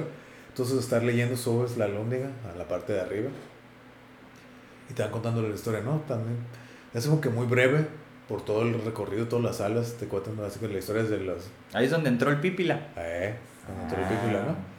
Eh, desde varias de los aztecas más que nada empiezan así, precolombinas, conquista y todo, te lo van contando así rápido hasta la independencia, ¿no? Entonces, estar leyendo ahí fue muy interesante porque fue, volví a reaprender muchas cosas que no me Ujú. acordaba, digo, órale, y ya con, como adulto, entiendes y captas las cosas diferentes también, así de que, oh, ok, entiendo. Claro, claro. De niño es así como que, ay, te lo tienes que aprender y demás, o sea, no le pones como que en realidad atención. Como no lo visualizas, Ajá, ¿no? no lo visualizas, ah, sí, nomás, ah, sí, tienes que aprender 1810 la independencia, ok, ya.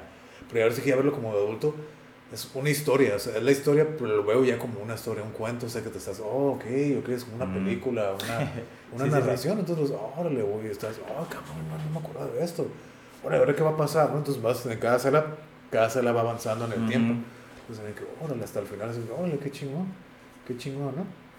También fui al Museo de las Momias, que en Guanajuato no le llaman momias, porque de hecho no son momias, porque no están momificadas. De hecho, Entonces- no, no saben por qué están así. Es un misterio. No saben, no saben si es por la por la, el agua termal que está ahí en, en Guanajuato y todo, pero ellos no les llaman momias, le llaman como cadáveres conservados, bien conservados, pero no son momias porque Mm. nadie las momificó. Órale. Entonces están así.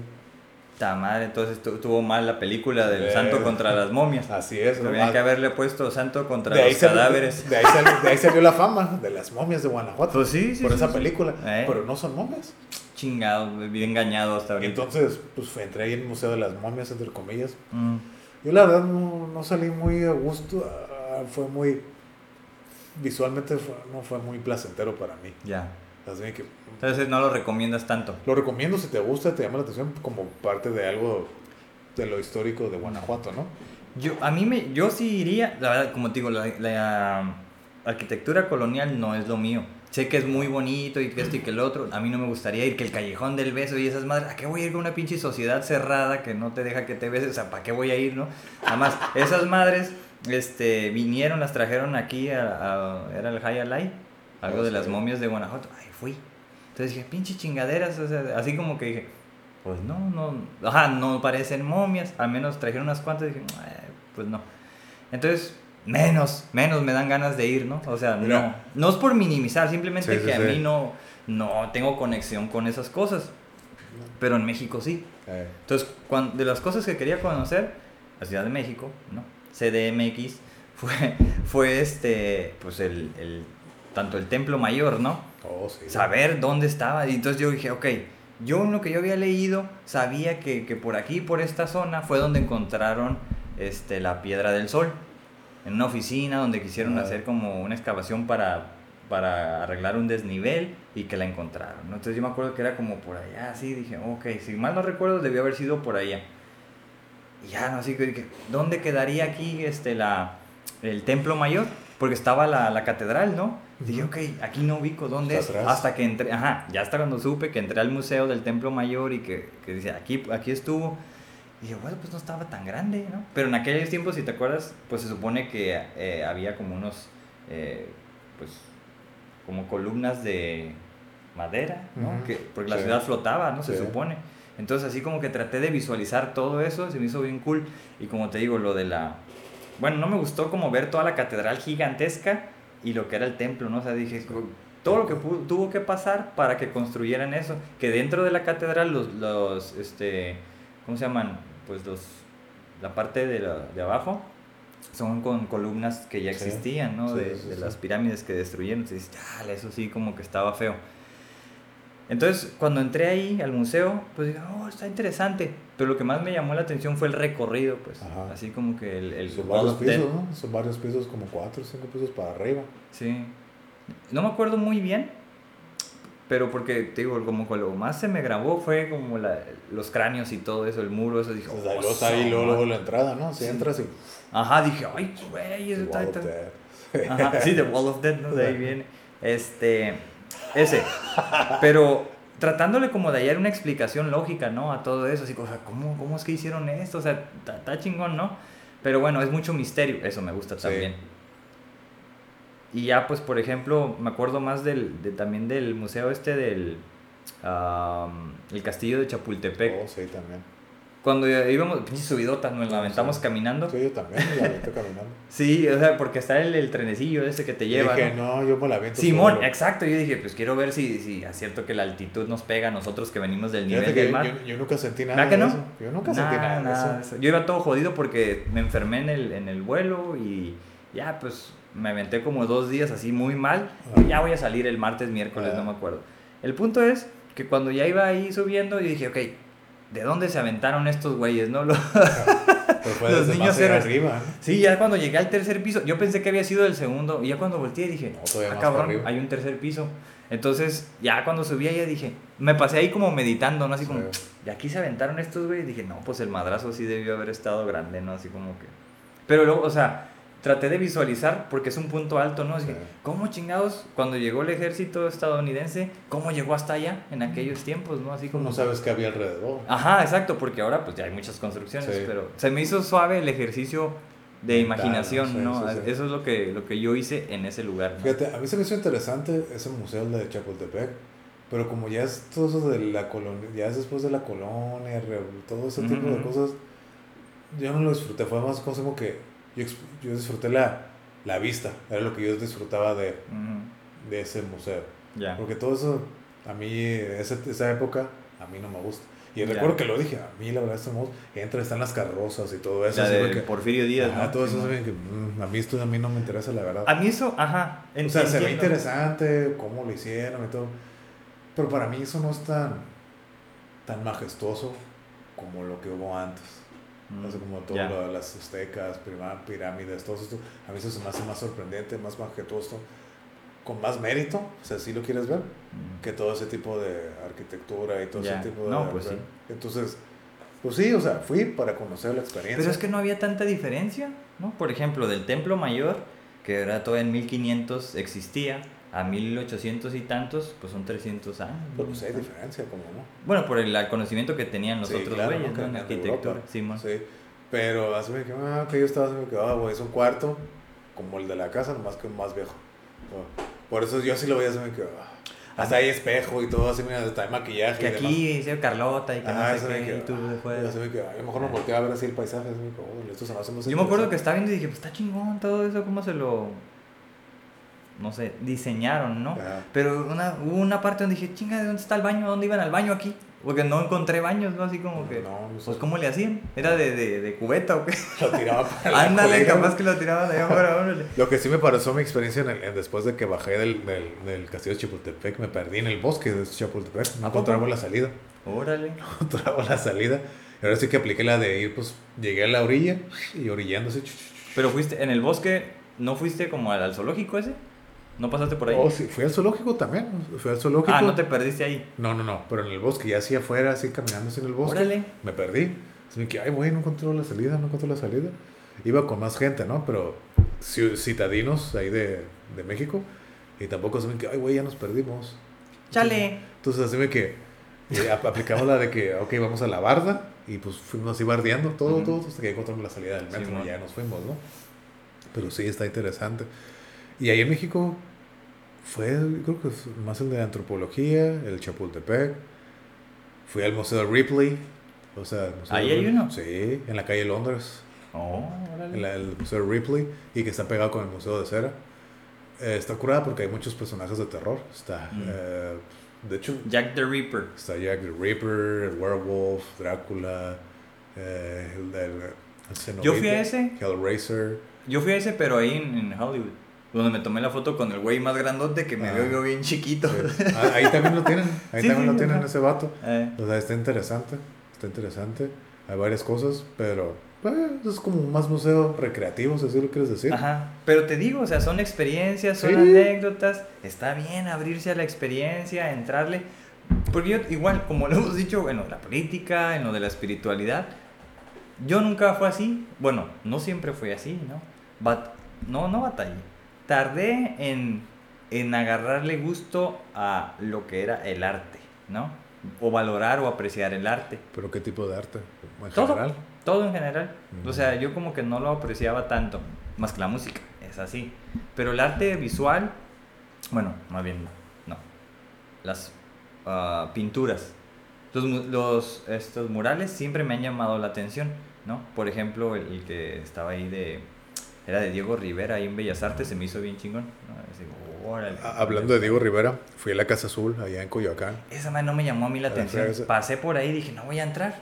Entré, la verdad, ¿No? a mí no, es una casa, con, pues Ajá, donde ajá. vivía Frida. Ahí. No, A mí, la, la o sea, verdad, no. sí siento que ahí Mejor me fui a echar unos esquites allá a la esquina. Eh, sentí ahí en Coyo, güey, ahí en Coyo, con tu chocolatito y tus churros. Pues la verdad sí siento que sí malgasté el dinero en la Casa Azul. ahí ¿Por con- qué? pues, ahí ¿Cobraban la- caro o qué? Pues algo, o sea, no me acuerdo cuánto cobraban, pero sí se me hizo así que, ay, cabrón. Mm. Y para lo que era, y todavía te podías, podías pagar más si querías tomar fotos, porque no puedes tomar fotos. Entonces, si quieres tomar fotos, tienes que pagar extra todavía Ta madre. para tener permiso de tomar fotos. Es lo Y malo de que ya se volvió un ícono. Sí, ¿no? Entonces, no, no se me hizo la gran cosa. mm, Bueno, Bueno, a mí lo que me gustó de, de ir a México era que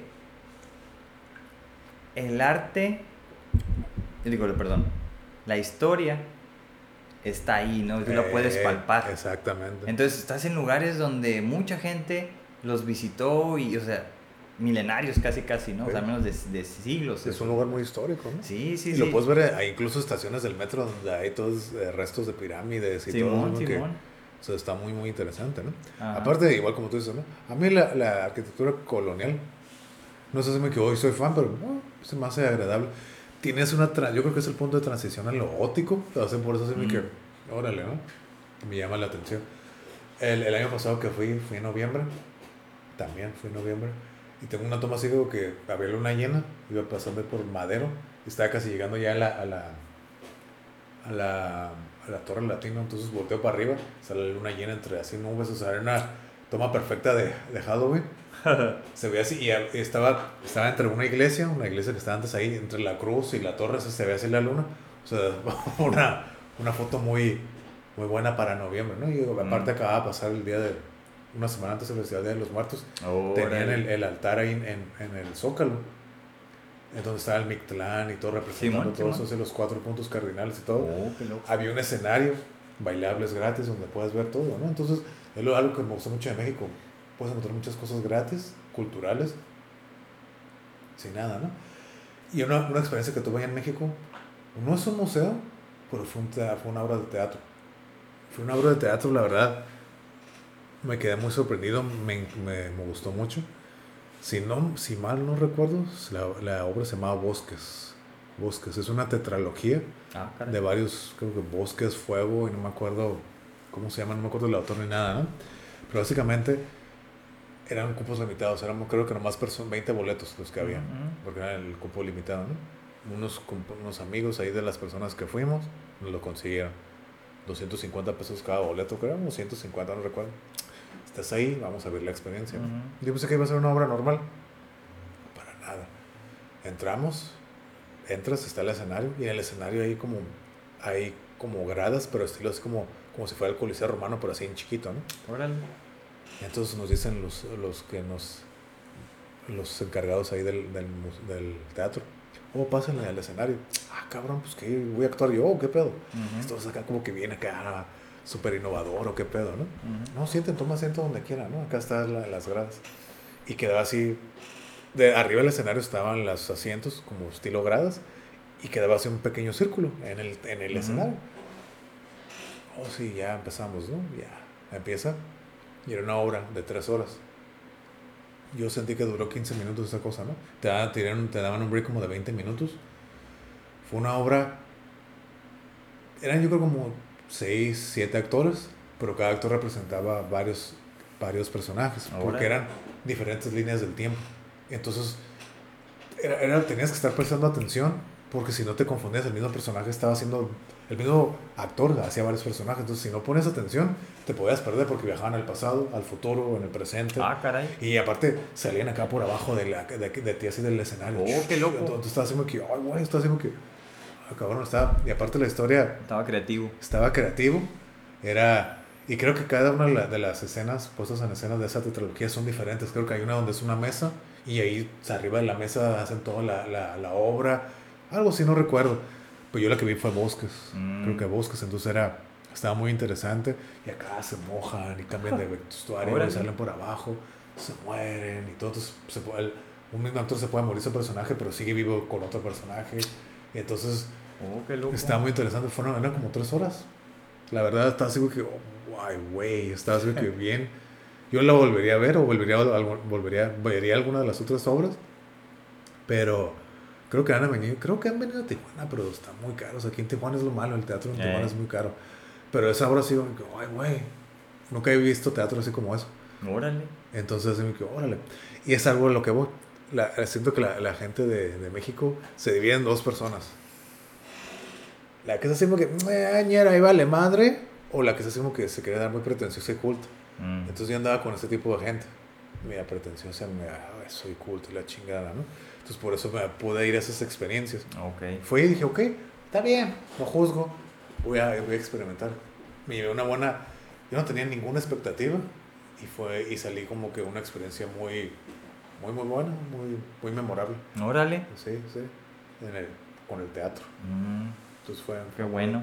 muy interesante. Bueno, con el teatro sí, pero así recordando, ahorita me estaba acordando de otra experiencia no tan memorable, positiva. ok. Bueno, estuvo interesante porque yo no conocía nada de él. Mi esposa sí fue la que me, me dijo, y órale, así como que... De hecho, estábamos en Ciudad Juárez. Entonces, eh, eh, creo que se llama Museo... Centro Cultural Paso del Norte, creo que se llama. Y fuimos, estaba muy bonito, así como la, la arquitectura y todo. Pues nada más tenían una apuesta en ese, en ese tiempo. Y era de, pues este artista pop que se llamaba Andy Warhol. Ah, no sé, Ah, ¿no? sí, ya sí, sabes que el que hacía las madonas de colores y las sopas Campbell's y toda esa madre. Yo no sabía hasta que las vi ahí. Dije, ah, este güey fue el que las diseñó. Sí, que él, y que no sé. Mi esposa, como es diseñadora gráfica, sabe de todo eso, ¿no? Yo, oh, ok, ok. Pero no van poniendo así en la primera, así, en cuanto entras te tomas foto, ¿no? Donde te puedes tomar foto, decía Andy Warhol y todo, así como con las madonas. Ta- Estaba interesante, bien colorido, ¿no? Y ya, entras a la derecha, tienen una pantalla, ¿no? Donde... Pues que se trata, éramos los únicos, él y ella y yo en ese, en ese momento. Y pues estábamos viendo y no está el güey así, o sea, imagínate como tu pantalla esa de la computadora, este, nada más estás viendo que el güey abre una bolsa de pinche Burger King o McDonald's, agarra una pinche hamburguesa de papas, le pone catsup, se la empieza a comer. 4, 5, 7 minutos en lo que se las acaba, y estoy viéndolo como pendejo. Y ya fue todo. O sea, eso fue su obra. Así que dije, no, eso fue su obra. Pues sí, yo, no mames, estoy bien enojado, ya no quería saber nada de toda la pinche obra. Y dije. ¿qué es esto? O sea, no, no entendía qué tipo de arte era ese, pues. Pero ya después entendí que, que, pues como el arte provoca emociones, a mí me provocó como cierta repulsión o molestia, ¿no? Muy subjetivo. "Ta ¿no? madre. Sí, Como lo hemos platicado mucho tiempo Ajá, atrás. sí, sí, sí. Pero yo me quedé así como, no mames. Y ya lo que me gustó fue ver lo de las Madonas, lo de las sopas Por, por y ejemplo, todo. tocando ese tema, ese tipo de arte, a mí se me hace un arte muy pretencioso. ¿Por qué? ¿Neta? O sea, a lo mejor yo lo veo igual que tú. ¿Neta? ¿Un güey comiendo papas y hamburguesas? Ujú. ¿Neta? Sí, sí, sí. ¿En serio? O sea, ¿qué, güey? Y, y, y creo, como dice, no, no es el güey, sino el que lo sigue. La gente, oh, sí, mira, esto es... No mames. O sea, yo así lo veo. Ajá, ajá, ajá. Como hace, que El año pasado, hace dos años, que fue una obra de arte, así un pinche plátano pegado con tape en la pared. Ah, Simón, Simón, Simón, Simón. Que no mames, o sea, neta, Ujú. como digo, el arte es subjetivo. Y yo creo que en un museo, no sé, fue esa misma vez o en otra parte, así, a- Que a alguien se le olvidó algo. Ajá, y se le quedó una chancla tirada. Oh, Ándale. sí, mira que esta obra representa. no Minimalista mames. y... Oh, güey, no mames, güey. a alguien se le olvidó el pinche chancla, güey. Oh, pero es- O sea, ya es. Sí, se sí, hace como muy rebuscado, pretencioso buscarle. Pero es que eso hacen los artistas. Yo conozco varios, no porque sean compas míos, este, pero sí he conocido varios por gente, ¿no? Con la que he estado y que son compas de ellos y así. Y se- ensalzan mucho lo que dicen. O sea, si son poetas, son bien verbos. Y si son artistas de otro tipo, quieren justificar su obra así como muy hablando rimbombantemente y así como que digo, están dando ah, rodeos, ¿no? Para decir algo a escondidas. Es decir, ni siquiera te están diciendo exactamente qué o por qué lo hicieron ni una justificación. Cuando es obra de ellos, lo puedo entender, pero cuando no- cuando estás a- cuando ellos, los, los rimbombantes, están apreciando toda obra, yo, oh, sí, mira, esto es un, está representando. Como crítico de arte. Por ejemplo, yo te voy a contar una experiencia que tengo yo creando arte, ¿no? Ok. Entonces yo me acuerdo que en, creo que fue en la prepa, el primer semestre, segundo, algo así, ¿no?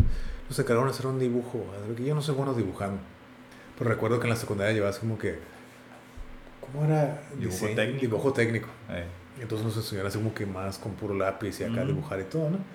Entonces como a mí siempre me ha gustado así como ese tipo místico, surrealista, todo. Entonces, me acuerdo, hice una figura muy simple, muy simple, eran tres, así con lápiz trazados.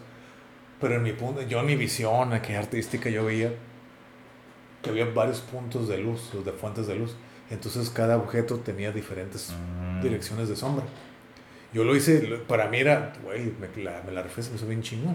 Con figuras abstractas, cubos grandes, así como que, no sé, un lugar abstracto o raro, ¿no? Lo puse, ya nos los pusieron así como en una exposición ahí en el salón. Todos se burlaron de mi obra. ¿Qué pendejada es esa, pinche huevón, que no querías hacer nada? Yo me quedé, ay cabrón, yo sí, yo Yo lo hice así como que, ay, cabrón, viéndote. Yo, yo estoy viendo otra cosa. Claro, claro, sí, pues el artista, ¿no? Por la gente, nada, pinche huevón. Hasta un compa me dijo, no mames, cabrón, no querías hacer nada, pinche huevón. ¿Cómo que es que, ah, cabrón, yo me siento bien orgulloso de mi obra. Sí. Yo lo siento acá como que, ah, esto es pinche bien abstracto. Fíjate, los diferentes puntos de fuentes de luz están generando diferentes. Las sombras se dirigen en varios puntos y todo. Ah, No mames, pinche porquería, güey. No mames. pinche inculto, ¿qué les dijiste? Ah, yo me quedé así de que. Me quedé en aparte en ese tiempo era muy susceptible a las opiniones de los demás, no me quedé así de que. mm. Sí, pues sí. Entonces me quedé así de que. Pues yo, yo lo veo así como que algo muy chingón, pero todos me están trayendo que pinche huevón. Agarré a mi blaquita y dije, váyanse a la verga todos, ¿no? Entonces, pues no lo pude hacer apreciar, ¿no? Y yo dije, no, y expliqué, no, pues es que es el punto, es lo que significa y todo. Ah, No, Sí. no digas mamadas, pinche huevón, no quisiste hacer nada. O, Sí. Lo hiciste eso mal, lo hiciste ahorita, así que, ay, güey, se te olvidó y ahorita te lo aventaste.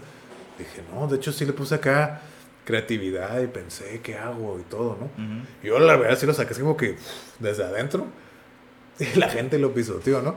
Me dio risa, me da risa acordarme de, de, de estar escuchando así. Yo, ah, se ve que mira mi obra, está así chingona, ¿no? No mames, pinche porquería, huevón, no quisiste hacer nada. Esa madre, Sí. ¿cuándo se te ocurrió así? Lo hiciste nomás a lo pendejo. Entonces, volviendo a esa madre, ¿no? Eso lo veo diferente como el pinche pendejo que se pone a comer hamburguesas, güey. O sea, no mames. O sea, para mí, te digo, se me hace algo muy pretencioso. Uh, como que la gente que lo aprecia, la gente que lo aprecia, entre comillas, es como que querer pertenecer. Volvemos a lo mismo. Ujú. No, soy este Elitista, ¿no? ah, selecto grupo de gente que sí puede apreciar este, esta obra. Tú no lo entiendes porque tienes No sabes de arte. Sí, ¿no? ajá. Posiblemente, ¿no? Posiblemente sea eso, pero... Puede ser, pero desde mi punto, yo lo veo muy pretencioso. Mm. Muy, muy Ujú. pretencioso, ¿no? Tan solo hablando de Andy Warhol, la pinche latota de Campbell's. güey. Eh.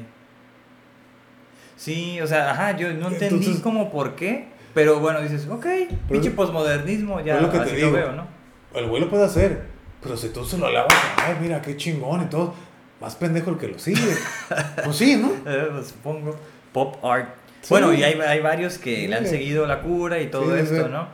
Este, me llamó la atención eso. Entonces dije yo, ¿qué onda con esto? O sea, como que salí enojado. Y ya después y dije, ¿qué es esto, pinche pop art? Así voy a revisar, ¿no? Y entonces ya hasta leí un poquito más de este güey y parece ser que, que lo balacearon varias veces, son un sobreviviente. Entonces ya la persona como que dice, ok, no es cualquier güey, es un sobreviviente y todo eso. O sea, como que le atribuyen mayor valor. Es, es que si para eso vamos, vamos a hablar como lo que tú y yo conocemos de Jason Becker. Ah, no, sí, pues sí. Es lo mismo. Eh, sí. Es como te dije. Conocen el trasfondo, ¿no? Ajá, alguien le puedes poner, ah, mira, escucha pinche Tr- Trying Hearts. O gente puede decir, oh, está chingona, ah, pinche barquería. Le cuentas el backstory de ese güey. Y, y eso sea, ya es una influencia para, oh, apreciarlo diferente. Claro, no, sí, de acuerdo. Sí, sí, sí. O sea, eso no Pero me gustó. no justifica el arte. Claro, A lo mejor dices, ok, puedes apreciar de dónde viene y por qué lo hace, o cómo lo hizo, sí. pero al final de cuentas, vuelvo a poner este ejemplo, ¿no? Como vi un programa de esos de concursos de bandas y todo, ¿no? Ha sido American Idol, pero era de bandas. Mm, Entonces ah, me acuerdo y siempre lo platico esto. En, el, en una de las bandas, creo que el guitarrista tocaba con los dedos, con los pies. Y tocaba así, ¿no? Entonces, él aseguraba que por esa habilidad iba a avanzar. O sea, iba a tener éxito, o como que no sé, que se hacía por tocar con los pies. O ok. se ve que, oh, qué chingón y todo, ¿no? Y uno de los jueces le dice, me vale madre eso. A mí, a mí no me importa eso. Te lo voy a poner así fácil. Tú no tienes brazos, haz de cuenta que yo no tengo ojos. Yo nomás voy a escuchar, yo no te estoy viendo. Ujú. Para mí lo que estás tocando, con los brazos, con los dientes, con los dedos, como quieras, no suena bien. Así fácil te Pues sí, no y, tiene, y, tiene, y, tienes, y tienes razón. Haz de cuenta que yo soy ciego. Yo no te estoy viendo que estás tocando con los pies. Yo estoy escuchando música nomás. Mm, Estás, se está creando. Claro. Entonces yo no te estoy viendo. No Para- pisas bien la nota. Para mí, tu valor que toques con los pies, para mí no hay valor, porque no Eh. te estoy viendo. Al final de cuentas, la música no se ve, se escucha. Claro, sí, se acuerdo. Entonces, cuando escuché eso, dije, ay, güey, tienes razón. Pues Tú lo estás viendo y dices, oh, a ver qué chingón, y le, das, le agregas ese valor emocional a la música, ¿no? Claro, claro. Pero ya cuando lo ves de manera fría objetiva. Pero es que, ajá, es que es toda la experiencia, ¿no? a través de los sentidos. Y... Al final de cuentas, por eso, es mi, por eso es mi punto de vista el de ir a escuchar la música clásica en Tuxedo.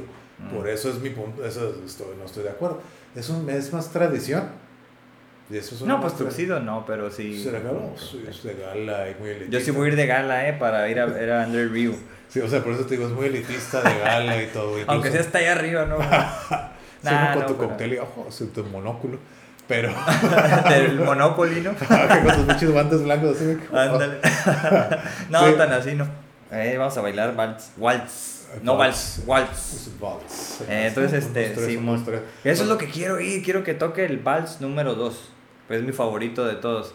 Y ya, con que ellos lo toquen, yo baile, con eso tengo, ya con eso me puedo morir, ¿no? Así, eh, así de, en ese nivel lo pongo. Es lo único que quiero, ¿no? Ya si me ponen a cantar todas estas rolas americanas, ¿no? Que este, New York, New York, pues no lo voy a disfrutar tanto. Que asumo que las van a tocar porque están en Estados Unidos, ¿no? Pero bueno, este, no, fíjate, este, bueno, siguiendo con Estados Unidos, fuimos ahí también en familia alguna vez a, a Los Ángeles, al museo este de Broad se llama. Entonces está curada, parece como un tipo, la construcción son como, ¿qué será? A mí me dio la impresión de que era un, como un nido, pero es una, un edificio blanco donde tenía como óvalos inclinados. The Broad, ¿sabes? The Broad, algo así. Entonces, este. Um, está curada, así como el, el, edificio, y por dentro, pues sí, son huecos. O sea, está, está como quien dice, casi, casi. No tiene ventanas, pues. Tiene espacios, orificios, y ya no sé, como que se ventila. Y ya estando adentro, hay varias salas.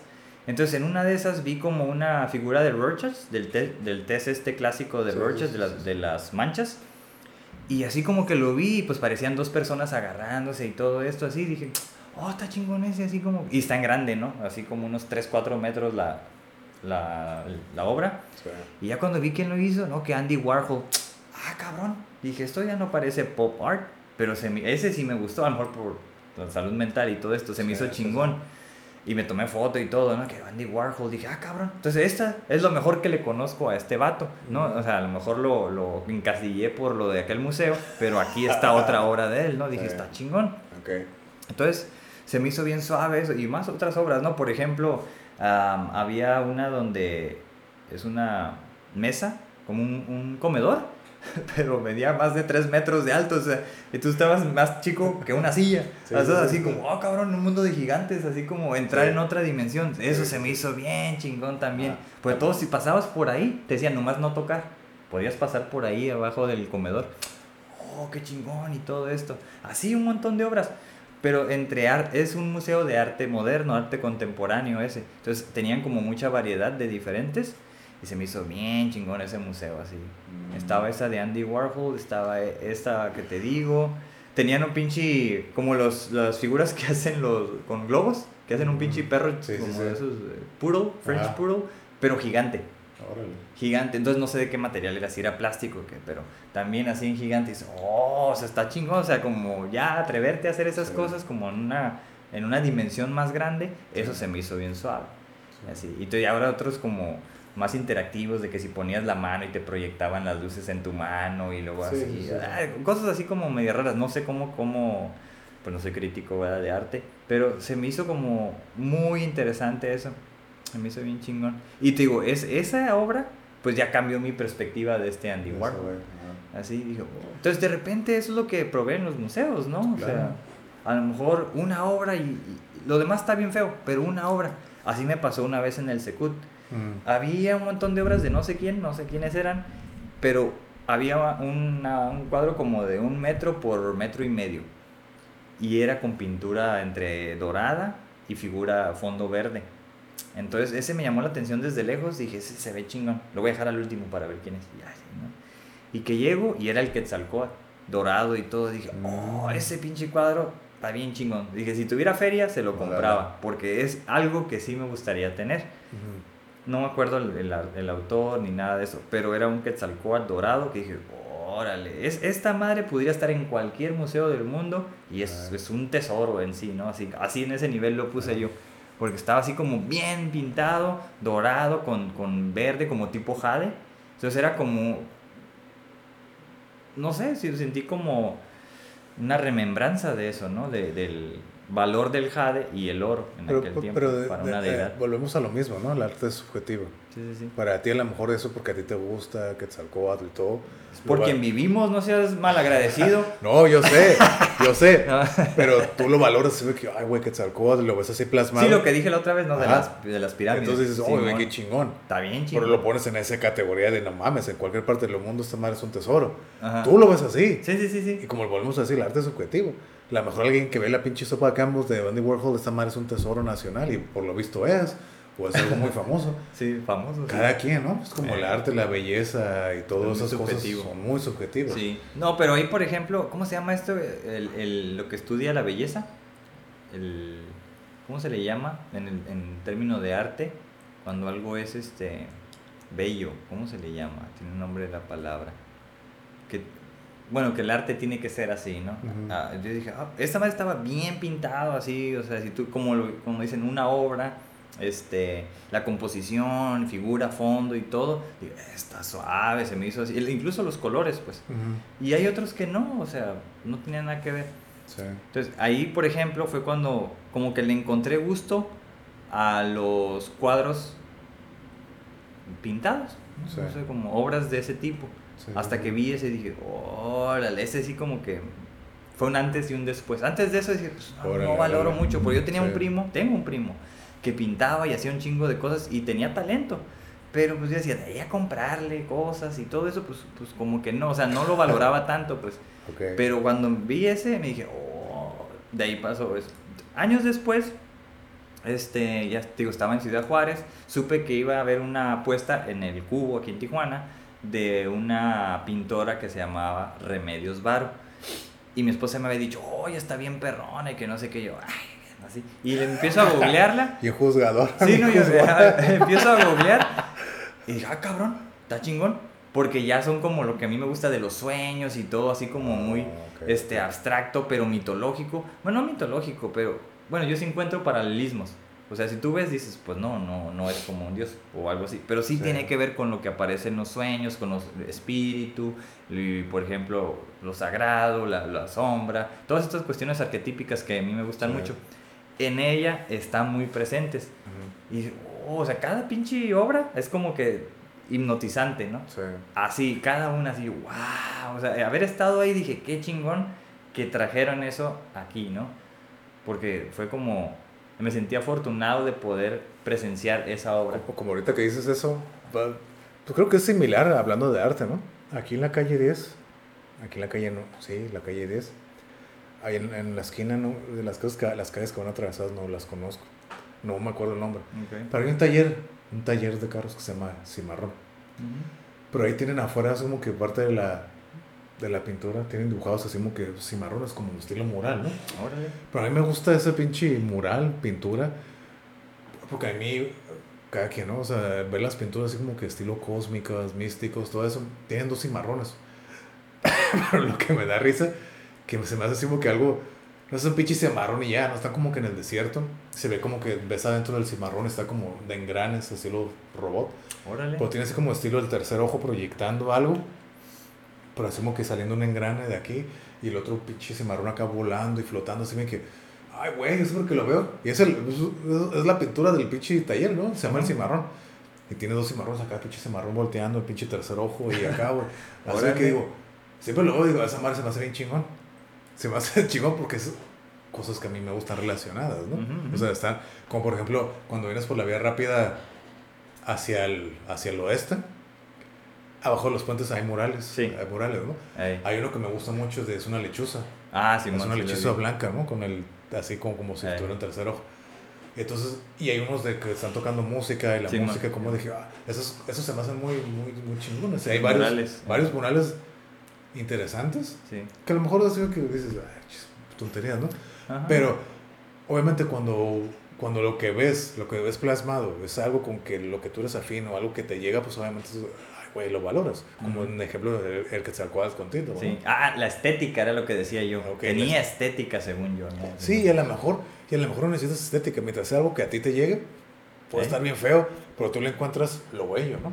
como la belleza, ¿no? Es, es subjetiva. Entonces tú lo puedes ver y dices, oh, esa madre qué chingón está. Ujú, ujú. Entonces, ese, ese, ese mural del, esos cimarrones en ese pinche taller, cada vez que paso por ahí, digo, se me, hace- se me hace bien chingón. Eh, O sea, a lo mejor la gente va a decir, esta mamada que o lo que sea, ¿no? Pero yo lo veo que, ay, güey, se me hace curada. Así, siempre, siempre que si me toca el alto, y pues está en el puro alto, me quedo mirando y viéndolo. mm, Y Hasta que me piten. Así que, órale, pinche, sí, dos cimarrones acá, pinche. O sea, se me hace muy sí, está bien. surrealista, cósmico. Entonces digo, "Ah, está curado, como esas cosas que me gustan. Entonces, ya me voy y digo, ah, ok, Simón. ya vi el pinche cimarrón. Pero ahorita nomás me acordé, hablando de la belleza, ¿no? Y lo, que a ti te apasiona o te gusta, pues lo puedes apreciar. Aunque no sea lo mejor, pero dices, ok, yo resueno con eso, a mí me gusta. Claro, claro. Sí. Pero, pero creo que, eh, volviendo a lo mismo de lo que digo pretencioso y lo auténtico. Entonces, Ey. eh, hice una, creo que una línea delgada, muy, muy, muy, muy delgada y frágil. Ujú. Porque creo, bueno, yo, yo que aprendí a, a tanto tiempo estar analizando a la gente, puedo entender así que ver así las reacciones, los comportamientos, cambios de voz de la gente, la mayor parte del tiempo, ¿no? Cuando están mintiendo, están prete- ser pretenciosos, es mucho exagerar y mentir, ¿no? Ok. Entonces lo puedo ver así como que, oh, sí, mira el arte o la chingada. Pero cuando es auténtico, se nota, ¿no? Cuando es auténtico algo lo puedes notar. Pero cuando es como que exagerado, pretencioso, o querer aparentar o querer, por- Ándale, por, querer ok. pertenecer, eso es lo que no me gusta. Ya. Oh, sí, mira, te quieres no entender. O incluso en películas, oh, tú no entiendes porque pinches Ujú. porquerías que ves nomás, así acá. Entonces digo, mm, Sí. entonces me Y es que neta, así, así he sabido de varios artistas que minimizan a alguien, ¿no? O sea, Oh, sí, ¿Tú quién claro. eres? ¿Tú qué eres? O sea, que como queriendo saber si estudiaste algo, para ver si estás a su altura, porque pues ya tienen una licenciatura en arte, ¿no? Y, y, pues como el arte lo trasciende todo, lo valoran, creo de man exceso, porque pues no creo que lo más importante sea el arte, yo, ¿verdad? mm, pero sí es importante, es muy bueno, ayuda y es necesario, ¿no? La cultura, el arte, como también, pues no sé, el arte culinario y todas estas cosas. Yo creo que sí es importante, no nos podemos desechar, no podríamos vivir sin ellos, pero de ahí a que sea lo más importante, no creo. Es decir, si tú haces artistas a todo el mundo, pues no creo que puedas vivir de eso, ¿no? O sea, No, necesitas otras... no, no creo que todos seamos artistas, pero sí creo que todos debemos tener algo artístico. Esa Sí. faceta artística. Eh, Todo- por creo- eso la arteterapia. por- yo creo que todos, o ya sea que música, pintura, danza, algo, algo artístico, todos debemos tener ese lado artístico, Pero no es lo artístico, es Creativo. la expresión. Creativo, ¿no? Ajá, Expresivo, sea, ¿no? algo, crear algo, la creatividad. Pero eso te lleva a La alguna... imaginación. Pero eso, algún- eso, de eso de alguna manera te lleva al camino artístico, ¿no? A, a quererlo plasmar de alguna manera, ya sea por música. Yo pinto cosas y no me considero artista. Pero es un arte. No lo considero arte porque para mí no es tan bueno lo que No, hago. no, no, no, pero me expreso. Ajá, te estás expresando sí. a través de la pintura. La Sí, pintura sí, es un sí. arte. Sí, o sea, es como arte. Es una sé de que las siete- arteterapia es de una- cierta una- forma. Ajá, es uno de los siete Ajá. artes, ¿no? Simón. La pintura. Ahí está. Es como No. si agarro la guitarra y toco algo, pues no me considero que soy artista Sí, en eso, ¿no? sí, exactamente. Pero como- me estoy expresando. Como por ejemplo, sí. creo que eso del, del, del- del- lo quiero tocar porque la verdad es algo que a mí sí me llega, ¿saben? Que, ah, eso del, del ser pretencioso, ¿no? Por volvemos a la música, ¿no? Con muchos eh, grupos así independientes, o sea, indies o progresivos y que, oh, cantan y porquerías, que para mí yo veo porquerías, y digo, neta, Mm. Neta, se me quedó. ¡Ah! ¡Uh! Tú no entiendes porque tú no tienes un oído pendejo que no sabes apreciar y todo se ve que. No estás pinche gritando y haciendo ruidos, cabrón, no mames. No lo ves estético. Yo no lo, No veo lo estético. escuchas estético, Ajá, yo no lo ajá. escucho estético, ¿no? A lo mejor sí, soy muy tradicionalista y la música es el arte que más apasionado estoy. Y sí soy más selectivo o crítico al respecto, ¿no? Y ya no tanto. Soy más abierto. Pero tampoco creo que, también creo que, ay, hay chingaderas. No, mames, Sí, no, sí hay o sea, muchos, no, no, no, no me chingues. O sea, no me chingues. Oh, uh. O sea, como estilo Yoko Ono, ¿no? Que se pone a gritar. ¡Ah! Ay, no, eso es artístico, la chingada, no mames, eso se ve que pues, Sí. no chingas, ¿no? O sea, creo que se necesita también un poco de sentido común. O sea, Y, y, creo que ahí teniendo el sentido común puedes eh, detectar el, lo pretencioso y lo no. ¿Y, por, qué me, por qué me quedo mucho en ese tema? Porque es algo que sí yo veo. ¿Que hay mucho? Ajá. Creo que hay más pretensión que autenticidad. Entonces, ¿y todo por qué? Por querer pertenecer. Oh, sí. Y entonces yo lo veo mucho, por ejemplo, en. Hay, uh, ya no lo veo, antes veía mucho. Uh, talk show, un vato que se llama Jimmy Kimmel, y tiene una sección Light Witness Detector. No sé qué tan verdadero o montado sea, pero salían a hacerle preguntas, es en LA, ¿no? Salían ahí en Hollywood, ahí a hacerle preguntas falsas a la gente. Y ves como la gente por no querer quedarse afuera o no pertenecer, la gente mentía y inventaba pendejadas. Mm. Entonces, digo, no sé qué tan verdadero sea eso, pero hasta cierto punto creo que sí lo es. o sea, por ejemplo, te preguntaban, oh, ¿qué opinas del nuevo disco de los cocodrilos sangrantes? La nueva canción, eh, Ráscame Duro. ¿Qué opinas? oh, sí, el nuevo disco eh, no lo he escuchado, pero los otros cinco discos anteriores, la verdad, sí, la canción. Y la gente inventaba pendejadas. Y así la gente pregunta, si los cocodrilos sangrantes, Ráscame Duro, ¿cómo, ¿qué te parece la canción?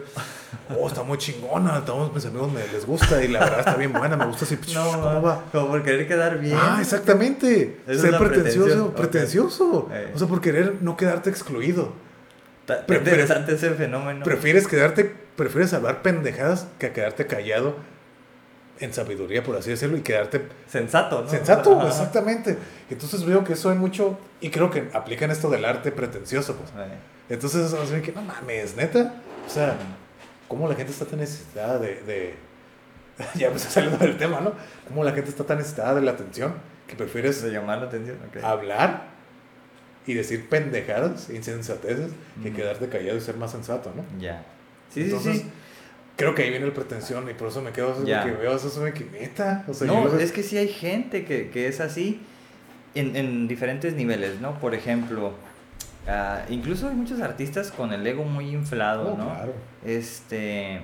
Bueno, esa es la impresión que a mí me da. De que tú quién eres, que yo soy el dueño de las palabras, es un poeta, ¿no? Así yo las manipulo y yo lo hago y yo controlo. Y así como, casi casi es un pinche cholo, pero de las palabras, ¿no? Porque ah. está controlando su barrio, pero aquí su barrio son las palabras y las letras. Entonces así como, ok, está bien. Como escuché contrabandeando palabras o versos o no, así que una mamada así escuché y dije, ¿qué pedo, güey? Mm. Estoy contrabandeando versos y no sé qué mamada se me quedó. Bueno. Sí, cada quien, cada quien. Exacto. Pero ahí, por ejemplo, tú hablaste de, de ser pretencioso y de ser auténtico. Yo creo que, que, hay gente que es auténtica y es pretenciosa. O sea, no es excluyente uno de otro como yo lo veo. Pero la diferenciación o una tercera como variable que yo pongo sería el talento. Entonces hay gente que tiene estos dos, ¿no? Tiene eh, la pretensión, tiene la autenticidad pero no un talento tan marcado para el arte. Por ejemplo, voy a hablar de, de alguien que es un artista muy reconocido aquí en la ciudad y él estaba tenía un proyecto de, de pintar todo el, muro anterior, el que nos quitó Trump. Ya lo llevaba bien adelantado, ya casi terminaba toda la ciudad. Pero ese es un muro, es un mural colectivo, ¿no? Sí, invitó a mucha gente y todo mucha Gente se une pero eran tonterías, o sea, no, mensajes, ponle mensajes bonitos, atractivos que llegaban y todo esto, pero en términos de, de lo que es pictórico, no era atractivo, no era estético, no se veía, se veía esquizofrénico, no se veía nada compuesto, bonito, este sector así. Es más, si tú invitabas a 100 pinches muralistas cholos que vayan fueran a poner su placazo, se iba a ver más estético de lo que este güey tenía. ¿Por qué? No sé, o sea, entiendo como la, la figura general, ¿no? De, oh, vamos a hacer este, eh, la gran obra de pintar todo este muro o intervenirlo. Sí. Que a lo mejor eso era, ¿no? Es una intervención. Sí. Iba muy adelantado y todo, bueno, pues gracias a Trump lo quitaron, yo creo que fue algo bueno, porque la verdad no estaba muy bonito. No me gusta a mí el tipo de, de arte que, que esta, este artista hace. Entonces, sin embargo, es como muy reconocido se mueve, sabe moverse, acá como que lo patrocinan, que esto y que el otro, se sabe mover, y yo creo que eso es como su talento. Ya de ahí pasar al arte pictórico, creo que a eso no es su fuerte. Entonces, no lo conozco como para saber si es pretencioso o no, pero pensaría que sí, para querer hacer como una de estas grandes obras, invitar a gente y llamar la atención y todo esto, ¿no? Este, eso es lo que yo veo. A mí no, no me gustó. Alguna vez participé, pero pues fue por, por trabajo. Y la verdad yo ni pinté. Dije, no, o sea, yo, yo no quiero ser parte de esto porque, no, así lo digo ahorita, ¿no? En ese tiempo no, no, más no pinté y no hice nada. Este, pero para mí es eso, pues, o sea, si hubiera sido como algo más cool, a lo mejor sí. Pero como que hubieras querido. No, o sea, ustedes, o sea, yo voy a hacer esto, yo voy a pintar esto, ustedes pueden hacer las figuritas con esto, así, pero traten de hacer un patrón si quieren hacer este círculos, si quieren hacer X, si quieren hacer como, este, ¿cómo se llaman estas madres? Eso fue lo que Espirales, dijo algo así, ajá. Mm. Yo dije, no, pues. O sea, para que él se lleve todo el crédito, ¿no? No, no, no sé, o sea, sí, sí te pone como que, ay, también y participaron todos estos y eso, pero no, o sea, a mí a lo que voy es que no le veo talento a todo eso. A lo mejor el talento está en, la idea, ¿no? De hacer algo muy grande, pero pudo haber sido algo bien chingón. Sí. Y no lo fue. Eso es a donde voy. Por ejemplo, a un vato que sí, para, para mí, mis respetos, creo que es como una de las más grandes este, figuras del muralismo, incluso en México, pero es de aquí, de Tijuana. Es un vato que que se llama, o pinta como El Libre. Mm. Y ese vato estudia arquitectura. Y le sabe, o sea, sabe hacer una obra en pequeña y amplificarla, ¿no?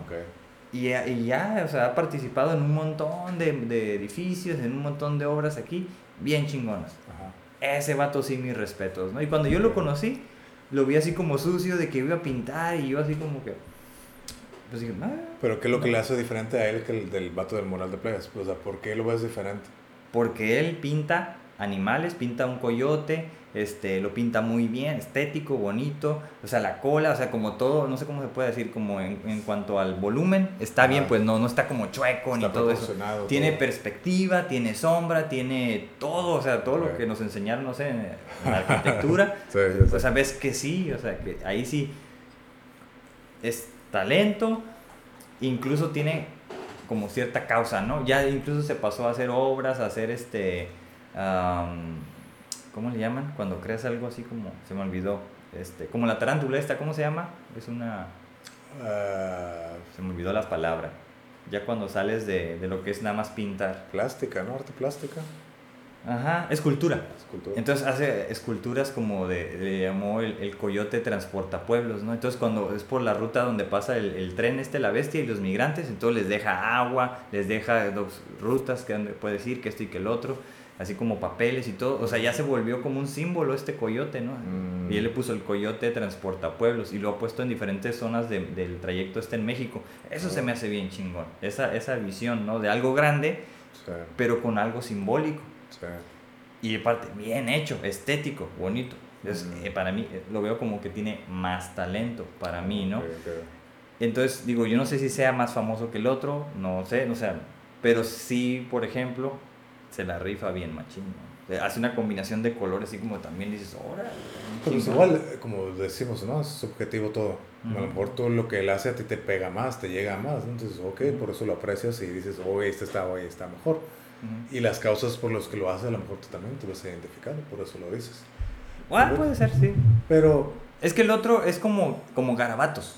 Mm. De garabatos. Hacer ya un pinche coyote, hacer un pinche águila, hacer un halcón. Sí, entiendo lo Hay diferencias. Sí, sí, sí, entiendo lo que dices. Por eso decía yo que el talento también creo que es clave. O trabajo o habilidad, porque se desarrolla, ¿no?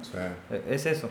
Ahora, a lo mejor lo estoy haciendo con este vato como, como con Andy Warhol. Me quedé con algo que, que no conozco todo su trabajo, mm. pero todo lo que he sabido que hace, pues es así. Entonces no es un tipo de arte que a mí me guste. Es, eso, ¿no? Como por ejemplo un arte que a mí me gusta, yo creo que esto se te vuelve más podcast de arte que de museo. Está bien, pues ni modo, así nos llevó. Está bien, pues es parte de lo mismo, ¿no? Pero por ejemplo, mi arte que me gusta mucho es la, la cocina, ¿no? Mm. No soy bueno.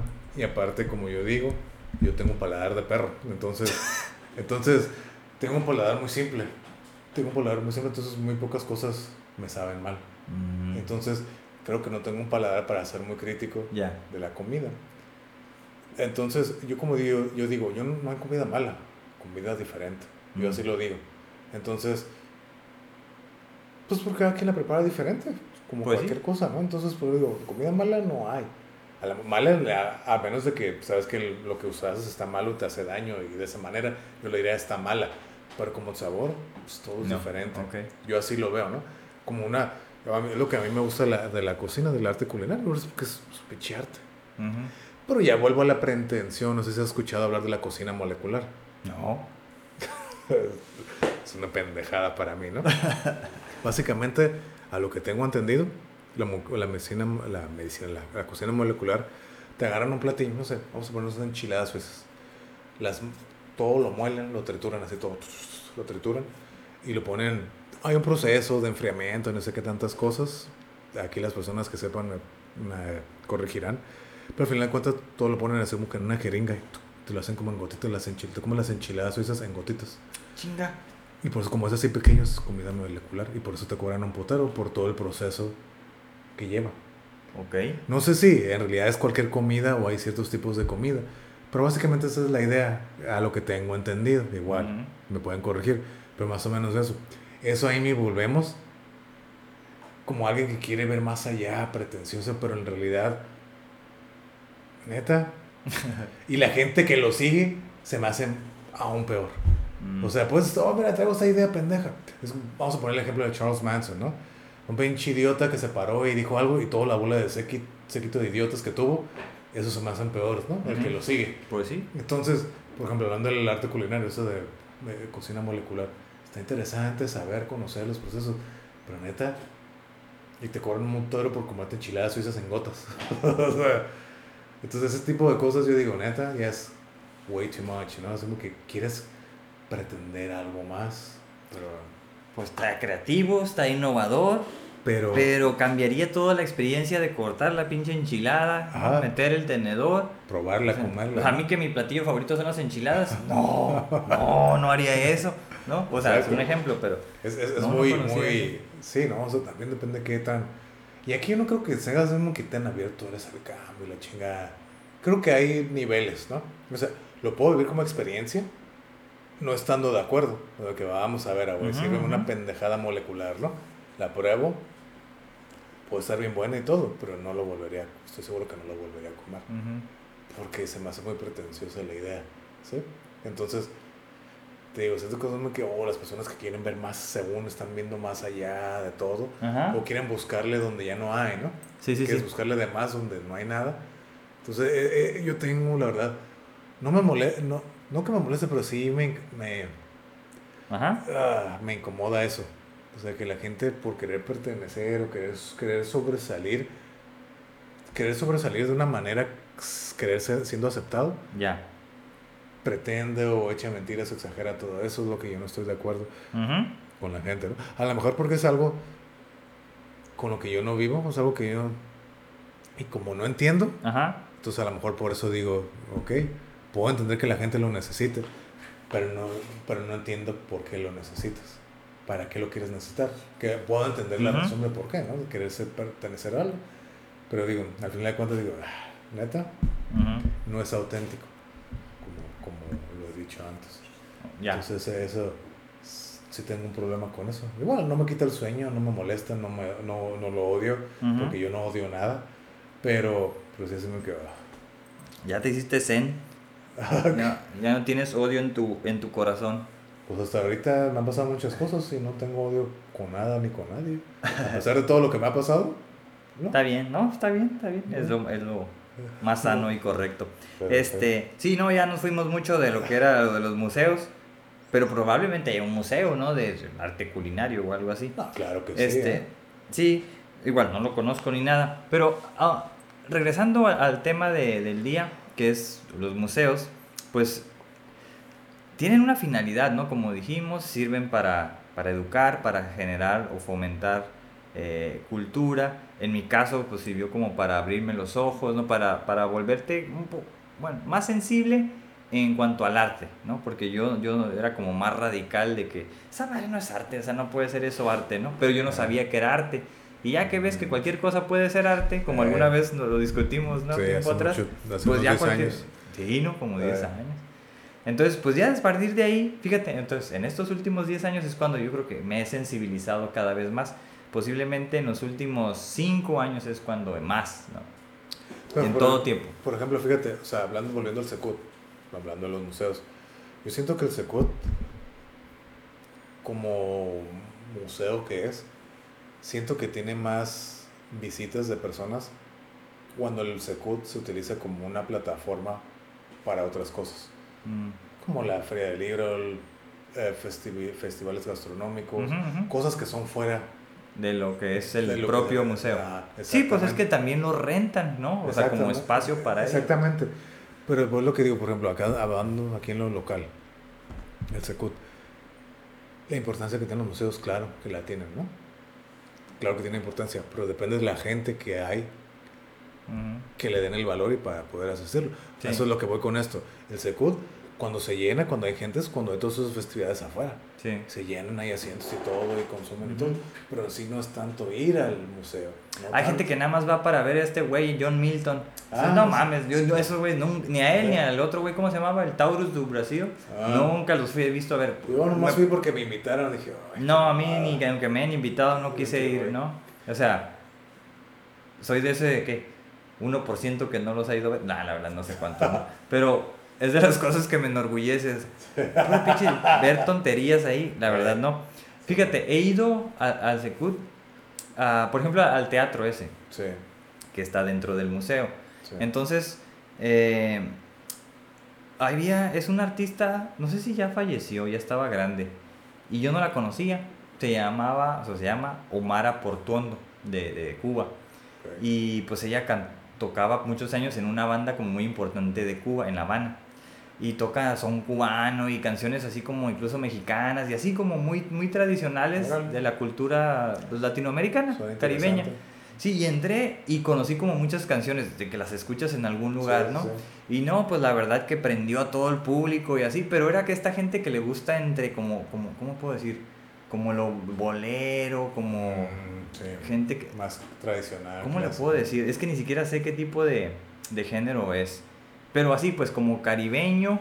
Y, y, bueno, llegó un mariachi al final y cantó con mariachi y todo, así como bien cool acompañado. O sea, fue como un conciertazo porque fue como en cuatro tiempos con diferentes grupos. Pues un piano, que si, que si otros instrumentos de cuerdas, que si un poco más acelerado y así el, el el merequetengue ahí sermono y cosas así. Entonces estuvo muy diversificado, estuvo muy interesante. Yo no la conocía, salieron caros los boletos, mi esposa quería ir y dije, ok, yo voy, me abro la experiencia. Fue un conciertazo, ¿no? Así, totalmente así como auditivo, ¿no? Así como me la platicas, yo tengo ganas de ir. Pues no sé si venga, le llamaron que era la gira del adiós, no sé si regrese, ya se veía grande, ya como que estaba cansada y todo, pero a lo mejor lo puedes buscar en YouTube y te llama la atención, porque está suave. Omar Portuondo se llama. Entonces, mira, parece ser que soy de los afortunados que la he visto en, en, vivo. No muchos parece ser que tienen eso. Y mucha gente se quedó fuera. De hecho, andaban pues, pidiendo comprar boletos en la reventa. Ajá. Yo, no sabía, ¿no? Yo dije, pues lo vendo. O sea, yo no vengo porque yo la conozco. Exactamente. Pero bueno, la verdad que sí fue un conciertazo de esos que te sorprende. Entonces, digo, pues sí, lo rentan esos espacios para otras cosas, para otras cuestiones artísticas, y en esa medida de fomentar el arte yo creo que está bien, ¿no? O sea, a lo mejor no he comprado ningún disco de esta señora, es más, quizás una vez busqué una canción ahí en YouTube en todo este tiempo, pero, o sea, no, no es que me hice fan ni nada de eso, simplemente que disfruté la, la velada, estuvo muy suave y yo creo que esa es también parte de los beneficios que pueden eh, generar el ir a visitar un museo, ¿no? Del tipo de temática que sea. Volviendo con el tema del arte, ¿no? como, como te dije ayer, ¿no? Hace antier, bueno, ya fue antier, fueron dos años que fuimos a ver a Marty, ¿no? En Los Ángeles. Entonces, cuando tocó antes este tipo, el venezolano, ¿cómo se llama? Félix Martín. Ah, Simón. Y su, la, la, experiencia que tuve con él después de... Ah, que se rockstarió y todo Bueno, contigo no, con la morra. Sí, bien rockstar, ¿no? Después en el VIP, bien rockstar con una morra. El vato estaba vendiendo sus discos, ¿no? Me explicó y todo, así como que, ok. La verdad no me llamaba la atención, así que le dije, los compré. Mm. Igual, pues para apoyar el arte, ¿no? Ok. Yo, yo por eso lo hago, ¿no? Por apoyar el arte. Los compré. Pregúntame si los he escuchado. No, no. No he escuchado ninguno de esos. Creo que están nuevos así, todo con plástico. Órale. No los he escuchado, me explicó que unos como con colaboraciones. Uno era así como que más acá folclórico, estilo con ritmos pues, acá del Caribe, afri- africanos y todo. Me llamó la atención cuando, me, cuando los escuché. Cuando me estaba estudiando, decía, oh, pues me lo estaba vendiendo. Me lo vendió bien y dije, ah, dame estos dos. Porque tenía como cuatro o cinco así diferentes. Dame Órale. este y este. Y le compré dos, ¿no? Y hasta la fecha no los he escuchado. Los ves, o sea, sé que ahí están nuevos porque no los he abierto. Ya, ya fueron dos años. No, de pues eso. valen más. Va- Ya, eh, ya valen, bueno, ya hace dos años de eso, precisamente de antier, el 21. Ujú. Pero, pero por- volvemos a lo mismo, lo- los objetivos del arte, ¿no?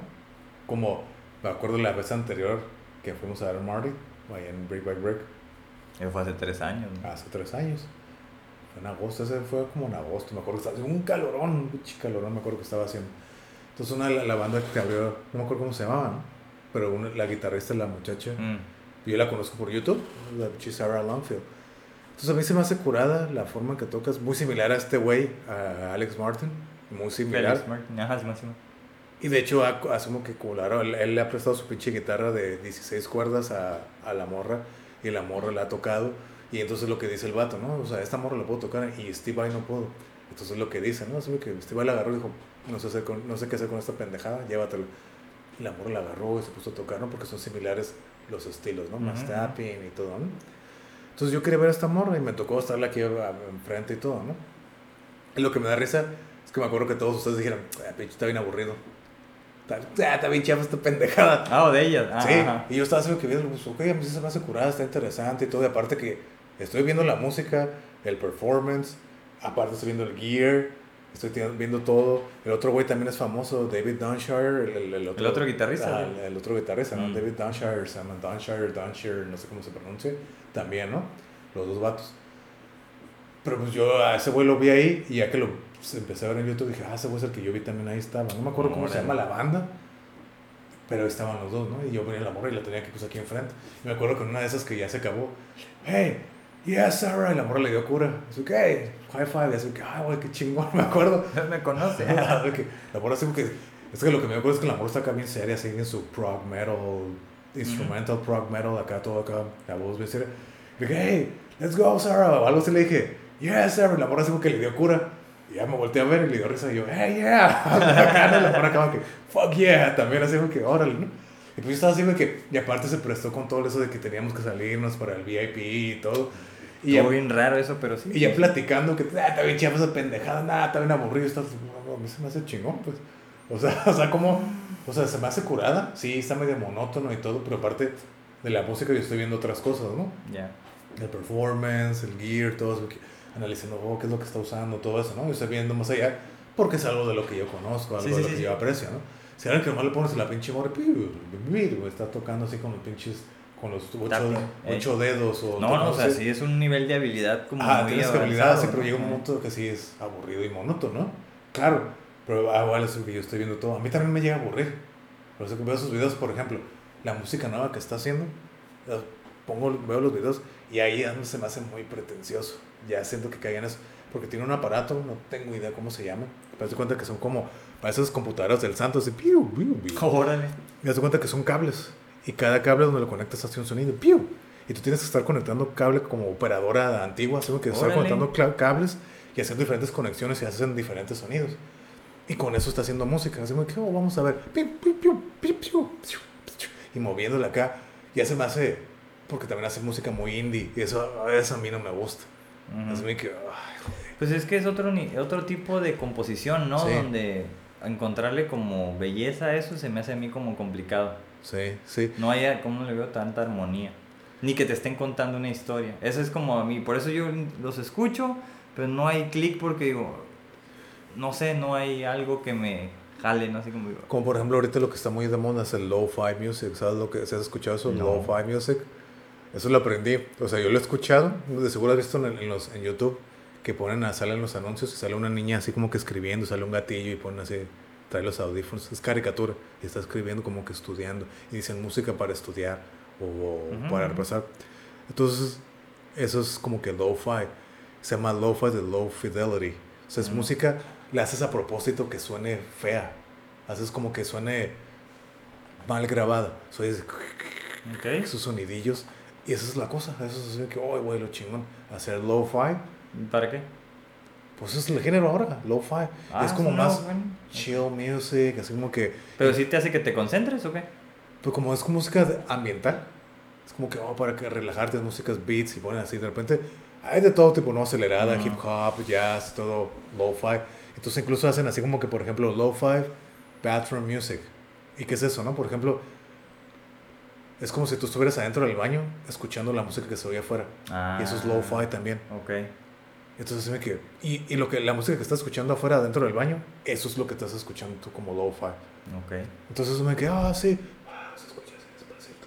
Entre ASMR, lo-fi, y así me que yo digo, ay, cabrón, güey. ¿Ya se te parece pretencioso? Así como. He escuchado cosas buenas, que de hecho precisamente está como que hubo un concurso de un batillo, un, un músico español, que a veces veo, mandó una convocatoria, vamos a hacer canciones lo-fi que haga, ¿no? Incluso álbumes si quieren, ¿no? Entonces estaba viendo, ahora dura como 17 minutos el video, pasa así como que varias menciones honoríficas de los ganadores, que fueron seis, y la verdad, así como que digo, no está tan, no está tan descabellado esto. Mm. Así como que, y aparte porque muchos, aparte de la música, ponen visuales, o sea, se ponen visuales que los alinean con el ritmo de, las, de, la, de la música. Hay unos como que visuales bien simples, pero sí te llevan a algo. Mm. Como por ejemplo, había un vato que, que la canción se llamaba Neighborhood.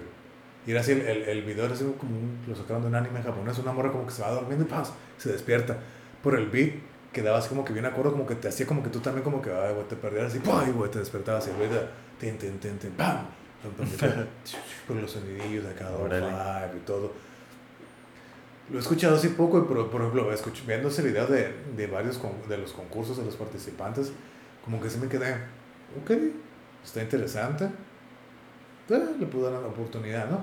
Lo que he escuchado más es el low-fi jazz. Es como que es. Mm. Ahorita para el otoño es como low-fi jazz, café. Y pues como música que estás en un café, estás escuchando ese tipo de música como es música más ambiental. No es como música de que, ay, bueno, me voy a poner. No sé, escuchar eso. No es como música más para dejarla de fondo. O, o un batido que se llamaba eh, Jazzy Rooftops, como estilo jazz lo-fi. Un batido multi, multi-instrumentalista. La verdad, jazz lo-fi. Todos los instrumentos, la verdad se oye muy chingo. Es como te lo ima- Yo me lo imagino, siempre todas esas madres como que una tarde lluviosa, acá estarnos leyendo. Eso es lo que a mí me transporta. Órale. No, pues ya le agarraste. Para estudiar. así, así como que estudiar, ver la imagen, así como que, ok, no estar estudiando, pero ok, estar chill, estudiando, leyendo, platicando con alguien. Mm. Tarde lluviosa en la noche o incluso en la mora en verano, así curada, ¿no? Hasta lo puedo sentir casi, casi, ¿no? Hasta casi, casi lo puedo sentir. Ok, dije, bueno, está interesante, pero es como que algo, no sé si sea indie eso, pero eso es lo-fi ¿Quién music. sabe? No, no había escuchado de eso. Lo-fi music, que yo cuando Está- lo vi, está interesante. Cuando, cuando lo vi dije, ay, ahora con qué mamadas salieron, ¿no? Lo empecé a escuchar estaba así como que muy negado. Empecé a escuchar así como que varios ejemplos dije, hay cosas interesantes aquí. No, sin duda, ¿no? Y aparte creo que me lleva a esa conclusión de ver cosas interesantes porque, como ya lo he dicho, ya estoy como que ah, un poco más abierto a cualquier género, ¿no? Ya no nomás estoy encasillado en uno, en uno como antes, así de que, ok, ok. Aunque a mí todavía así como que ah, me conflictúa el hecho de que sea todo electrónico. Mm. Eso se ve que... mm, porque para mí todavía sigue la idea de tocar un instrumento, batería, eso es hacer tu música Claro, con sí, tus sí, manos, sí. ¿no? Eso es que a mí todavía me sigue con- conflictuando como... mm, Sí. porque en realidad, sí, tienes que tener el, el sentido de armonía, melodía, ritmo, todo eso, claro. Tiene su, su trabajo, pero es más... No, pues para es- eso Buckethead con el kill switch. Pues sí, sí, pero pues ese güey lo sabe mezclar bien con todo lo que hace. Es Eh. diferente, ¿no? Pero sí, eso lo-fi es como que algo, pues no sé qué tan nuevo, pero pues es nuevo para mí. Pues está interesante cómo es que haya llegado para allá. ¿Estás como buscando eh, como otro tipo de música para algo? O sea, como dices, como a lo mejor música tranquila para poder es- este, No, leer o algo no, así. no, no, no, simplemente como fue algo que en los anuncios de YouTube aparece mucho. Ah, Entonces, ok. lo-fi, yo lo escuché lo-fi, que esa mamada que, ¿no? Y veo la imagen de la. Yo creo que todos la hemos visto esa de la niña que está así escribiendo así, y se repite un pinche gatillo en la ventana. Es una caricatura, ¿no? Y tiene los audífonos, tiene como un payaso y se mueven los ojos. Había Low-Fi. ¿Qué es esa madre? Y hasta que vi, ya es como que explicado qué es Low-Fi y de esta convocatoria que hicieron y todo. Entonces dije, y ahora lo estaba escuchando precisamente. Yo digo, ok, esta madre está interesante. Hay creatividad aquí. Y más que nada, por los videos que vi hoy, Mm. cuando se combina lo visual con lo auditivo, entonces digo, ah, ok, entonces Ya. ya que hay algo de artístico, creativo, ¿no? Entonces se me hace, se me hace interesante, pero no estoy buscando nada nuevo. Mm. Pero por ejemplo, volviendo a lo mismo, la canción esa que me enseñaste de Marty, la nueva con Jeff Loomis, una vez nomás la escuché y me quedé así, me quedé, "Mm". No. Entonces, como que, y creo que es lo mismo, ya he escuchado tanto de lo mismo que ya me cuesta mucho trabajo apreciarlo. Así que ya muchos años he escuchado ese tipo de música. No digo que esté mal, pero que lo escuché, lo estaba escuchando, así que, ok. Y para mí el nombre me jala, así me que, ok, The End of the World. Yo- yo- Ajá, Yo exacto. escuchaba, ah, vamos a verlo, no lo escuché. No era lo que yo esperaba por el título. Mm. Entonces, ok, lo escuché, me que, yo, ok, es más de lo mismo que he escuchado antes. ¿Tan así? O sea, yo así ya lo veo. Mm. O sea, yo así lo veo. Es, no es nada nuevo. Obviamente es una melodía, música nueva. Sí, pero es más de lo mismo. Mm. Yo no, así- pues sí, o sea, si lo ves así, eh, lo entiendo. Yo, yo así ya lo veo. O sea, porque ya no es nada nuevo para mí. Ya. Años y años y años escuchando lo mismo.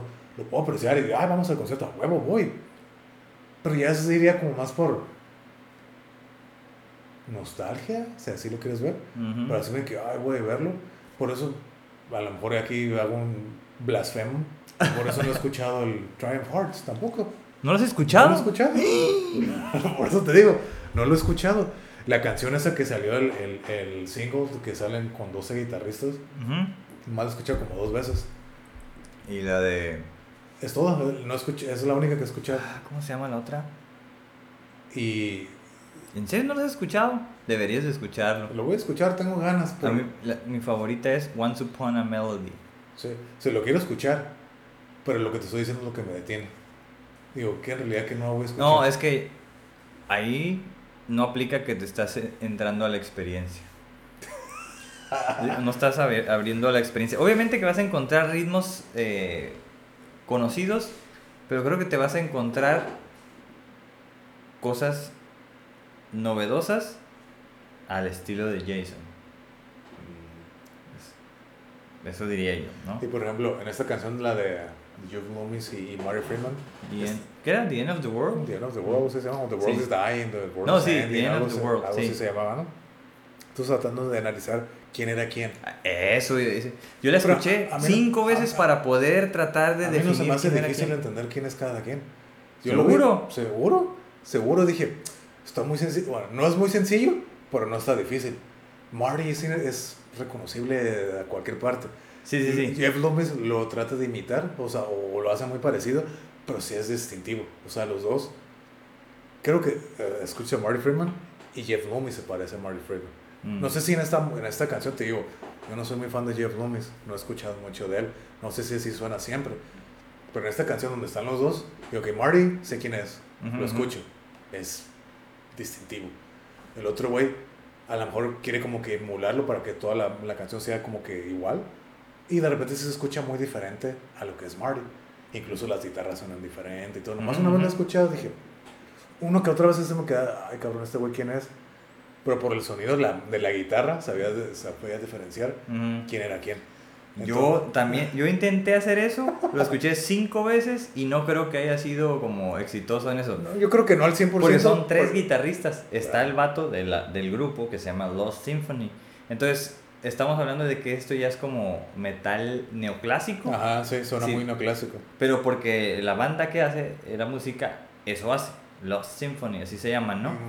Entonces, yo de repente cuando te dije, empezó Jeff Loomis, no es Marty, y así, Sí, ok, sí, sí. estás. Pero luego suena como Marty, digo, Ajá. no, es Jeff Loomis, sigue diciendo que es Jeff. Exacto, exacto. Y luego ya después de rato entra el Marty y así, ese sí es, ahí sí tiene que ser, pero están los tres tocando. Eso es como lo que me pareció increíble, que están tocando secciones entre los tres. No están tocando los tres al mismo tiempo, según yo. Sí, pero, Pero se me hizo, habría como que yo, escucharlo yo, nuevo. yo había secciones donde sí encontraba los dos al mismo tiempo. Y eso a mí no me gusta. no me gustaba. Mm, No me gustaba, estaban sobre las... Sentía como que si dos personas quieren hablar al mismo tiempo. ya. Entonces yo así lo escuchaba, así me quedé... Por eso, Sí. la estaba, nomás una vez la escuchaba, así me quedé, ok. Y, el otro hacia arriba del otro, es como que... No que se quieran lucir, pero para mí no va. O sea, quieres... Aquí las guitarras están haciendo melodía, que se lo busca cada una. Si Ujú. quieres sobreponer las dos, no vas a poder Es que la idea de ellos era hacer algo como Cacophony. Sí, Entonces. ¿quién, ¿quién mejor que Jeff Loomis para hacerlo de Jason Becker? Claro. Entonces ahí dije, oh, sí sonaría mucho Sí. a, al metal neoclásico de Cacophony, ¿no? O Sí, sea, sí, como sí, sí. versión de este año. Pero incluso en Cacophony, o sea, puedes apreciar diferente cada quien. No, ahí sí, se era, nota ajá, mucho. Muy claro. Pero también, o sea, se ha desarrollado, todos se han desarrollado, ¿no? Entonces, sí la escuché, la escuché como, te digo, cinco veces y eh, cada vez que la escuchaba me iba perdiendo más. En que dije, "Ah, chingan, ya no sé, ya no sé quién es quién. Te lo juro. Y eso que, que sé reconocer como lo- los sonidos de cada quien. Sí. Pero no sé, igual a lo mejor ahorita la escuchamos. Ahorita la escuchamos. Ahorita Sí, se me hizo bien interesante. Y bueno, ya sacó el nuevo disco, la trilogía del Tokyo Jukebox. Y volvemos a lo mismo. Yo no he escuchado ninguno de los otros dos. ¿No? Te digo, yo lo que yo los únicos discos que tengo y he escuchado completos de Marty son los últimos dos: The Wall of Mm. Sound y el Inferno. Mm, Y me sigue pareciendo un Inferno. Fíjate que ya cada vez que escucho el Wall of Sound más, me empieza a gustar más. mm, Pero, ha sido, más. pero ha sido como un gusto adquirido. Sí. Me gusta el disco, pero siempre sentí el, el, el, el Inferno más, me gustó más. A lo mejor porque está más acelerado, es más como ta, ta, Ujú, ta, ta, todo el Sí. disco, ¿no? Y el Wall of Sounds es como que más variado. Sí, Y es como que yo, y, y es algo que ya estoy apreciando más. Es como Ya. que, oh, ok, ok, sí. ok, está, está Sí, pues yo por eso dije que me parecía como más world music, de cierta forma, de pues una sí, u otra más variado. con ritmos, ajá, de diferentes. Eso de White Worm con, el White chis- Worm. ah, con los ritmos caribeños. así como que- Ándale, sí, eso me sorprendió. Acá bien salsero. Merengue, ¿no? Algo Ah, así. una Eh, así como para, para ponerte a bailar. Sí, para un ratito. Este, sí, no, bueno, el nuevo disco, pues ya es una trilogía del de, Tokyo Jukebox, de la Rocola de Tokio. Eh, el video se me hizo interesante, muy bueno, está cool, porque viene muy futurista en alguna sección, pero la onda es como que está... ¿Ya, ya hay video? Sí, No, igual ahorita lo checamos si quieres. lo vemos. Este, que es otra versión de... Es una canción que ya existía, son covers de canciones que ya existían. Pero yo esperaba que fuera la misma canción. Y no, invitó a cantar ahora a una mujer cuando antes tocaba, cantaba un hombre. Ok. Pero la canta igual en las mismas este, notas y todo esto, mismo ritmo y todo esto. sí, sí. Este, entonces es muy similar, pero siento que, que ahora es como más pop de lo que antes sonaba rock, ahora es más pop, pero sigue siendo muy similar. Tú sabes, es ahora. J-pop, Sí, sí, sí. pero suena rock aquí. sí. Pero está bien, a mí me gustó mucho. Pero bueno, te digo, ahorita, ahorita lo, lo platicamos. Ya eso es como de otro, ja, es de otro tema. Bueno, ya que estamos aquí, pues ya que hablando con Marty Freeman, de Marty, hablando de Kiyoshi, ¿no? Aparte de que visualmente dije, ok, dije, ok, vamos a escuchar su música, ¿no? Eh, para mí, o sea, ya en la próxima semana sale su quinto disco, ¿no? Ujú, ujú. Cada año está sacando últimos cinco años, ¿no? El primer disco, yo tengo el 1, 2 y 3. El 4 ya no lo saqué, el quinto no, no creo agarrarlo. Pero creo que empezó así como que más por lo visual. Dije, ok, chingón. Escuché las rolas, se me hicieron chingonas, las del primer disco. Mm, El 2, dije, ok. El 3, la verdad es que no lo escuché completo.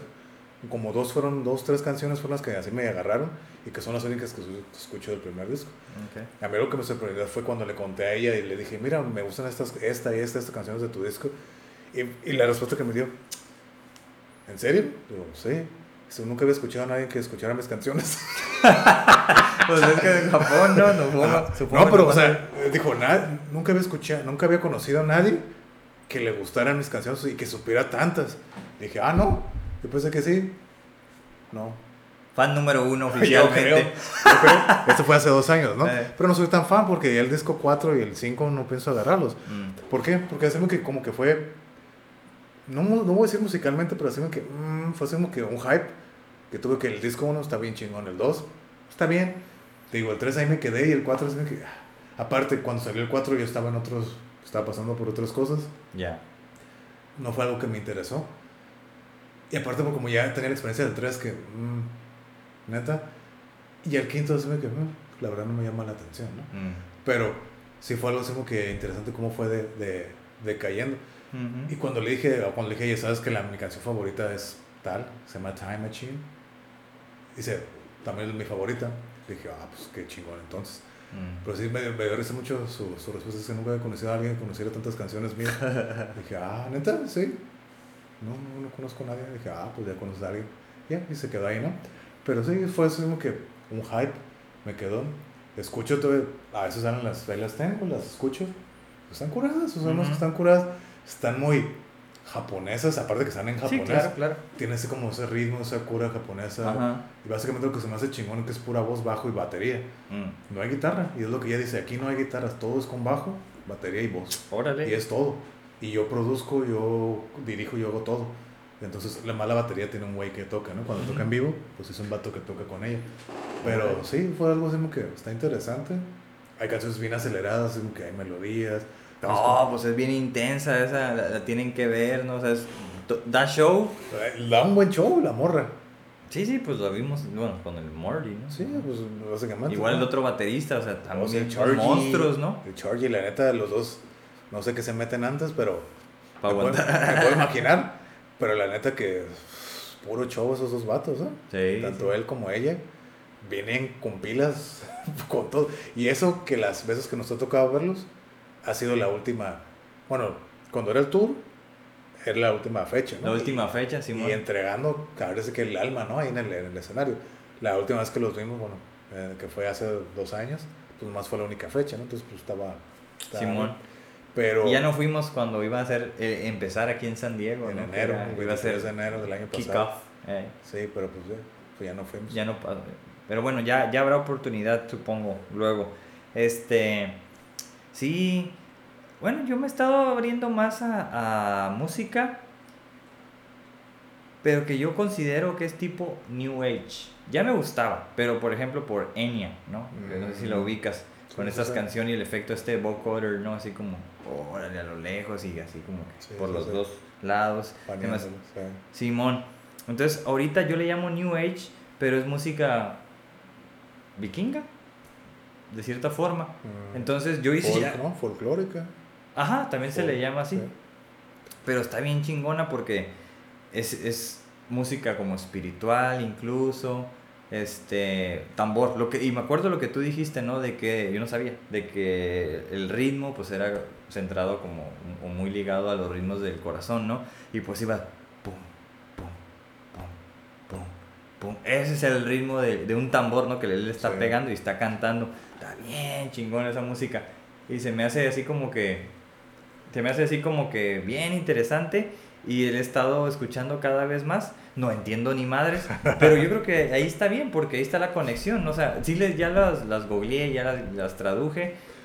Bueno, no las traduje, ahí estaban, ¿no? Y dice, oh, está chingona la letra también, ¿no? Pero creo que el punto de no entenderlo y tener una conexión creo que lo hace más interesante. ¿no? Ajá, sí, sí, sí. O sea, lo puedes sentir, no sabes qué dice. Eh, pero también los videos, dices, órale. Por ejemplo, hay una que se llama White Raven. Bueno, esa es la traducción. Tiene un nombre ahí, no sé cuál es, ¿no? Mm. Y dije, ah, cabrón. Y luego me puse, de hecho me puse a pensar, ¿existirán los, los, los cuervos blancos? Sí. Asumo que sí, Sí. pero yo no sabía, ¿no? Nunca he Sí. visto uno, ni he sabido, ni Animal Planet, ni nada. Entonces, bueno, lo pusieron y la canción está bien, perrón, así, es como, como nueva de hace unos días. Órale. Y de una banda que se llama Wardruna. Y te digo, son así como de Noruega, creo. Y son como la, la banda así más conocida de, de, de- este tipo de música. Ok. Como tradicional, a lo mejor sí folclórica. Ah. Y con Pero es más con- como folclórico, operático, raro, ¿no? Es que son varias mezclas. Pues es que es Ambiental, una muchacha que canta, así como Ah, vocaliza. Sí. Y está la, la voz que parece ser principal, que es de un hombre, ¿no? Ajá. Entonces acá como barítono. Pero empieza a cantar melódico, pero con voz así muy gruesa. Y ella a lo lejos, así como haciendo las vocalizaciones. Yo creo que hacen como toda una buena mezcla. Y te digo, ya lo estoy considerando espiritual. Se me hace bien chingón. Y pues, tranquilo y todo, pero a mí me prende porque dice pum, pum.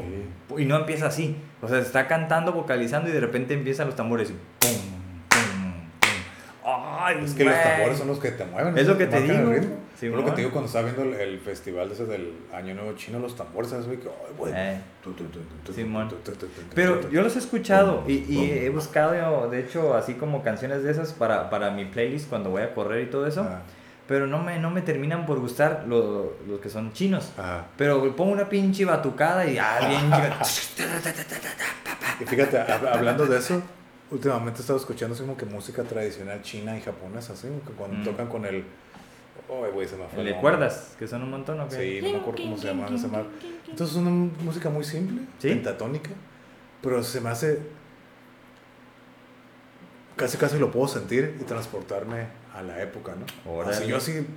No, pues siento ya así, cumplió su tin, cometido. Eh, O sea, todo este tipo sí he escuchado ese tipo de música. me llama la atención, así que, oh, ok.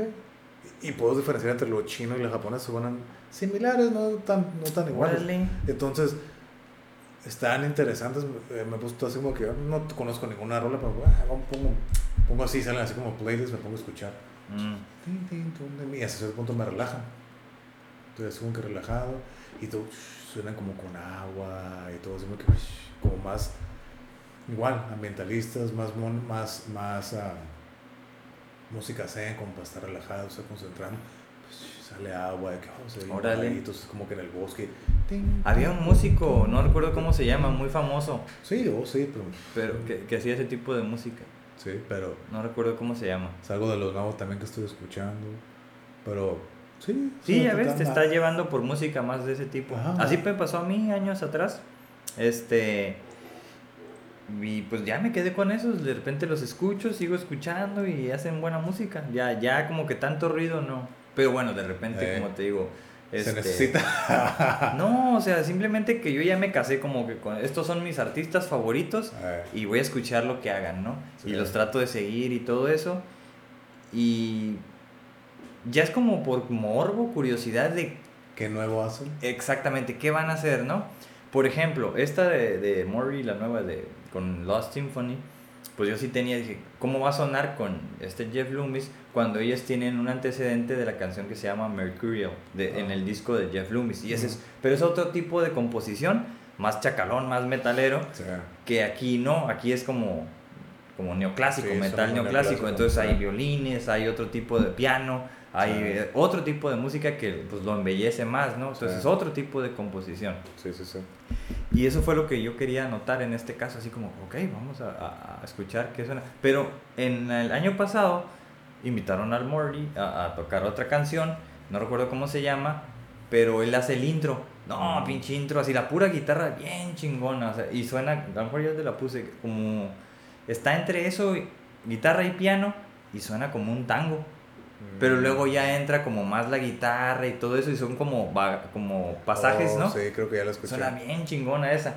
Entonces esta, yo dije, ¿qué, ¿cómo va a ser? Ah, Por eso dije, chinga, no le entiendo en dónde entra. Pero bueno, es- ese es el arte, ¿no? Al final Sí, está como claro. escondido en esta ocasión. Exacto. Y, pa- y yo creo que precisamente ahí radica lo que quería hacer, porque él sabe que, que todos lo distinguimos. Entonces a lo mejor ahora no, Porque porque... quiso mimetizar, ¿no? Ajá, yo demás. creo que ahí fue la O les situación dijo, ahora. ¿sabes qué? Traten de tocar como yo, o vamos a tocar todo similar, o algo así. No, no sé. Mm, Pues no creo. Porque, bueno, por ejemplo, Jeff Loomis en esa canción de Mercurial toca el solo del Marty y no parece que es Marty. O sea, es, es- también está bien chacal. Sí. Por eso es de mis guitarristas favoritos, ¿no? Jeff Mm. Loomis. Aunque ya no ha sacado, estoy, sigo esperando su disco de solista. Mm. Está con Arch Enemy, con ellos no lo he visto, no, a lo mejor. no, sí futuro que yo lo tuve la fortuna de verlo en vivo con Arch Enemy. Ey. Igual sigo diciendo que, a pesar de que no soy como que muy fan de él, pues sí sé que está ahí. Ahora sí que es un pez grande en una pecera pequeña. Ahí Ah, Jeff pues nomás está tocando ahí con los ojos cerrados, ¿no? Sí, y como él dice, nomás me tienen aquí por los, para hacer solos. Eso es para lo que estoy aquí nomás tocando. Ah, sí. Sí, pues eso es lo que dice, pues nomás me tienen aquí para tocar solos. No, y ajá, que ya estaban compuestos, ¿no? A Sí. lo mejor. No, y aparte, pues, en el, en, cuando entró, en el disco pasado fueron canciones nuevas. Mm. Él entró como nuevo. Y creo que ya sacaron otro disco, van a sacar otro disco, no sé. Pero pues ese disco a mí sí me gusta, yo lo tengo, de Arch Enemy, de... No me acuerdo cómo se llama el disco, algo de... no me acuerdo. Pero está curada, está bueno el disco, está interesante. Andan muy distópicos, ¿no? ¿Eh? Andan muy Oh, distópicos. sí. Sí, sí, sí. Entonces, y la, y la canción del single, que The World is Yours, Está curada, está muy melódica, está muy. Melodía muy, es como que suena muy. de europeo. Eh. Eso lo hizo el Jeff Loomis, ¿no? Según yo. Sí, está como que muy melódico. Por la letra. Si lo quieres, como que esa, esa canción se me fue como para que, ay, güey, me irte a correr, a hacer ejercicio. Porque estás como que. Ya la metí a mi lista, por cierto. Bien inspiradora. Bien inspiradora la rola, ¿no? Sí. Bien inspiradora. Igual la otra, la de, de Eagle Flies Alone. Mm. La canción es así como que muy lenta y bla, bla, bla, pero está curada también lo que dice. ¿Esa de quién es? De Arch Enemy, es el mismo disco. Ah, ah, ah de Eagle ah. Flies Alone. Está más lenta. La que a mí me gusta mucho, que está así bien acelerada, es la de Race, se llama. No, no he escuchado. Eso está, yo tengo todo el disco, yo tengo, está curada y varias, varias canciones. Puro gritar esa morra, ¿no? Que es vegana, imagínate. Sí, sí, bueno. Pelos azules, vegana, gritona. La, la, la novia de. ¿Cómo se llama? ¿Cómo se llama de los Misfits? Anda, Doyle. ¿Anda con uno de ellos? Del Doyle, el Mm. guitarrista. Que ese güey dice: no sé tocar la guitarra, yo no me la hago así. Pues sí, Yo, la hago, te, te, te, te, te, yo no sé tocar la guitarra, yo no te, te, hasta te, suerte te, tiene, nomás el peinado, ¿no? Acá. De. Sí. Pero, bueno, así es. Bueno, pues nos salimos un poquito del tema para entrar a, a las artes auditivas, ¿no? A la De música. todos tipos, de, creo que hablamos de todo tipo de artes, ¿no? Bueno, no de todos, pero ¿Quién no? Pero... de los básicos. Sí, sí, sí. Bueno, hablamos de, de de algunas experiencias interesantes. Este. Faltaron otras, ¿no? En este tema de los museos. Que por ejemplo, ahora con lo de la pandemia, muchos museos abrieron como sus puertas virtuales, ¿no? Para hacer recorridos y todo eso. Eh, Yo, yo cuando fui al, al Louvre este de Francia, dije, Yes. pues, porque la única. A eso iría a Francia, nada más a conocer ese museo. No me interesa ir a París. Para nada, más que a ese museo. Entonces ya lo recorrí virtualmente. Y me dijo chingón, así como, órale, está bien. ¿Viste Obviamente no es lo mismo que ¿Viste la. Yoconda? ¿Eh? ¿Viste la Yoconda? Simón. Entonces, así como que los vi y todo, pero obviamente no es lo mismo. Pues no. Pero, eh, pues dices, ya sé que tiene, ¿no? Hasta ahí. Entonces, en este tiempo Ya, de ya la no te la cuentan, ya no te cuentan. Ándale, ya me van a contar. ¿no? Eh, que en la película, ¿no? Este del-. ¿Cómo se llama la pinche movie esta del. ¿Cuál eh, Código Da Vinci? Esa madre, pinche movie piratona. Pero bueno, en este tiempo de la pandemia he estado revisando, ya ves que ando, ando de, de vikingo. Encontré dos museos vikingos, ¿no? Uno se llama Viking Ship Muse- Museum. Además, ahorita lo reviso. Se llama Viking Skip Shushe. Y ese, por ejemplo, está en Noruega, en Oslo, si mal no recuerdo, y es el, el único lugar donde tienen dos barcos vikingos bien preservados. Incluso uno creo que uno creo que fue reconstruido, pero son así como que están muy bien preservados. Y no, pues ahí se ve como te dan recorridos y todo. Y bueno, unos están en inglés, otros en, pues, su idioma que no entiendo nada, pero están bien chingón. Así, lo poco que hay, te, te dicen como que con base en evidencia lo que ellos saben que hacían los vikingos, lo cual no se sabe mucho, ¿no? Porque la información se perdió. Y luego hay otro que está en, en Dinamarca que se llama Vikinges Skip Museum. Entonces ellos también tienen otro barquito más pequeñito y todo eso, pero ellos lo replicaron, lo quisieron volver a hacer Mm. para llevarlo al mar y todo. Bien chingón. Y entonces he visto videos y todo. Y digo, órale. O sea, cómo, cómo a través de estos videos, incluso ya más o menos he aprendido cómo es que se, se hicieron los barcos vikingos, cosa que no sabía, ¿no? Entonces así, no venía en la serie de los vikings ni nada de eso. Que Floki los hacía. Ándale. Entonces, bien chingón así. Y cómo, cómo es que era. Ahora, hasta ahorita sé que hay cuatro tipos distintos de barcos Ajá, vikingos sí. que había. Sí, sí, sí. Y así, órale. O sea, he estado aprendiendo como mucho para cuando tengamos el episodio de los vikingos. Que ya les adelanté, en algún momento vamos a tener uno. Ya hemos conseguido un vikingo. eh, pero pues igual, luego a ver si lo traemos. Ándale. Ok, pues Yo, yo concluyo aquí. Yo no creo que nos hayamos salido tanto del tema porque al final de cuentas, pues los museos son de eso, ¿no? De arte. sí, sí, sí. Dimos experiencias, opiniones. Danza, baile. Sí, de todo, ¿no? Y hablamos de experiencias, tanto musicales, culinarias, de todo tipo, ¿no? Visuales, de artes plásticas. Y creo que está bien, creo que los museos son necesarios, pero desafortunadamente no creo que... Creo yo que los museos ahí están, pero creo que no se aprovechan. Ujú. eh, desafortunadamente, ¿no? Por lo mismo que hemos ya dicho anteriormente, ¿no? Eh, la curiosidad no es algo muy... Es algo natural, pero no algo que se fomenta. Sí. O, que no, o que no es prior- prioridad para la mayoría de la gente. Claro. Están, eh, la- creo que todos desafortunadamente nos ensimismamos en la vida diaria, en la cotidiana, y dejamos de un lado querer ir a aprender algo, aunque sea historia o no. A lo mejor no aprender, sino que revivirlo, re- re- reaprenderlo, como yo lo comenté ahí que me pasó en la lóndiga de Granaditos. Y es interesante, ya con después de varios años, lo puedes apreciar de diferente manera ¿Eh? y tenerle ya una apreciación auténtica y sincera, ¿no? Pero sí, creo que los museos son muy importantes. Creo que es donde se cuenta la historia, el arte, la ciencia.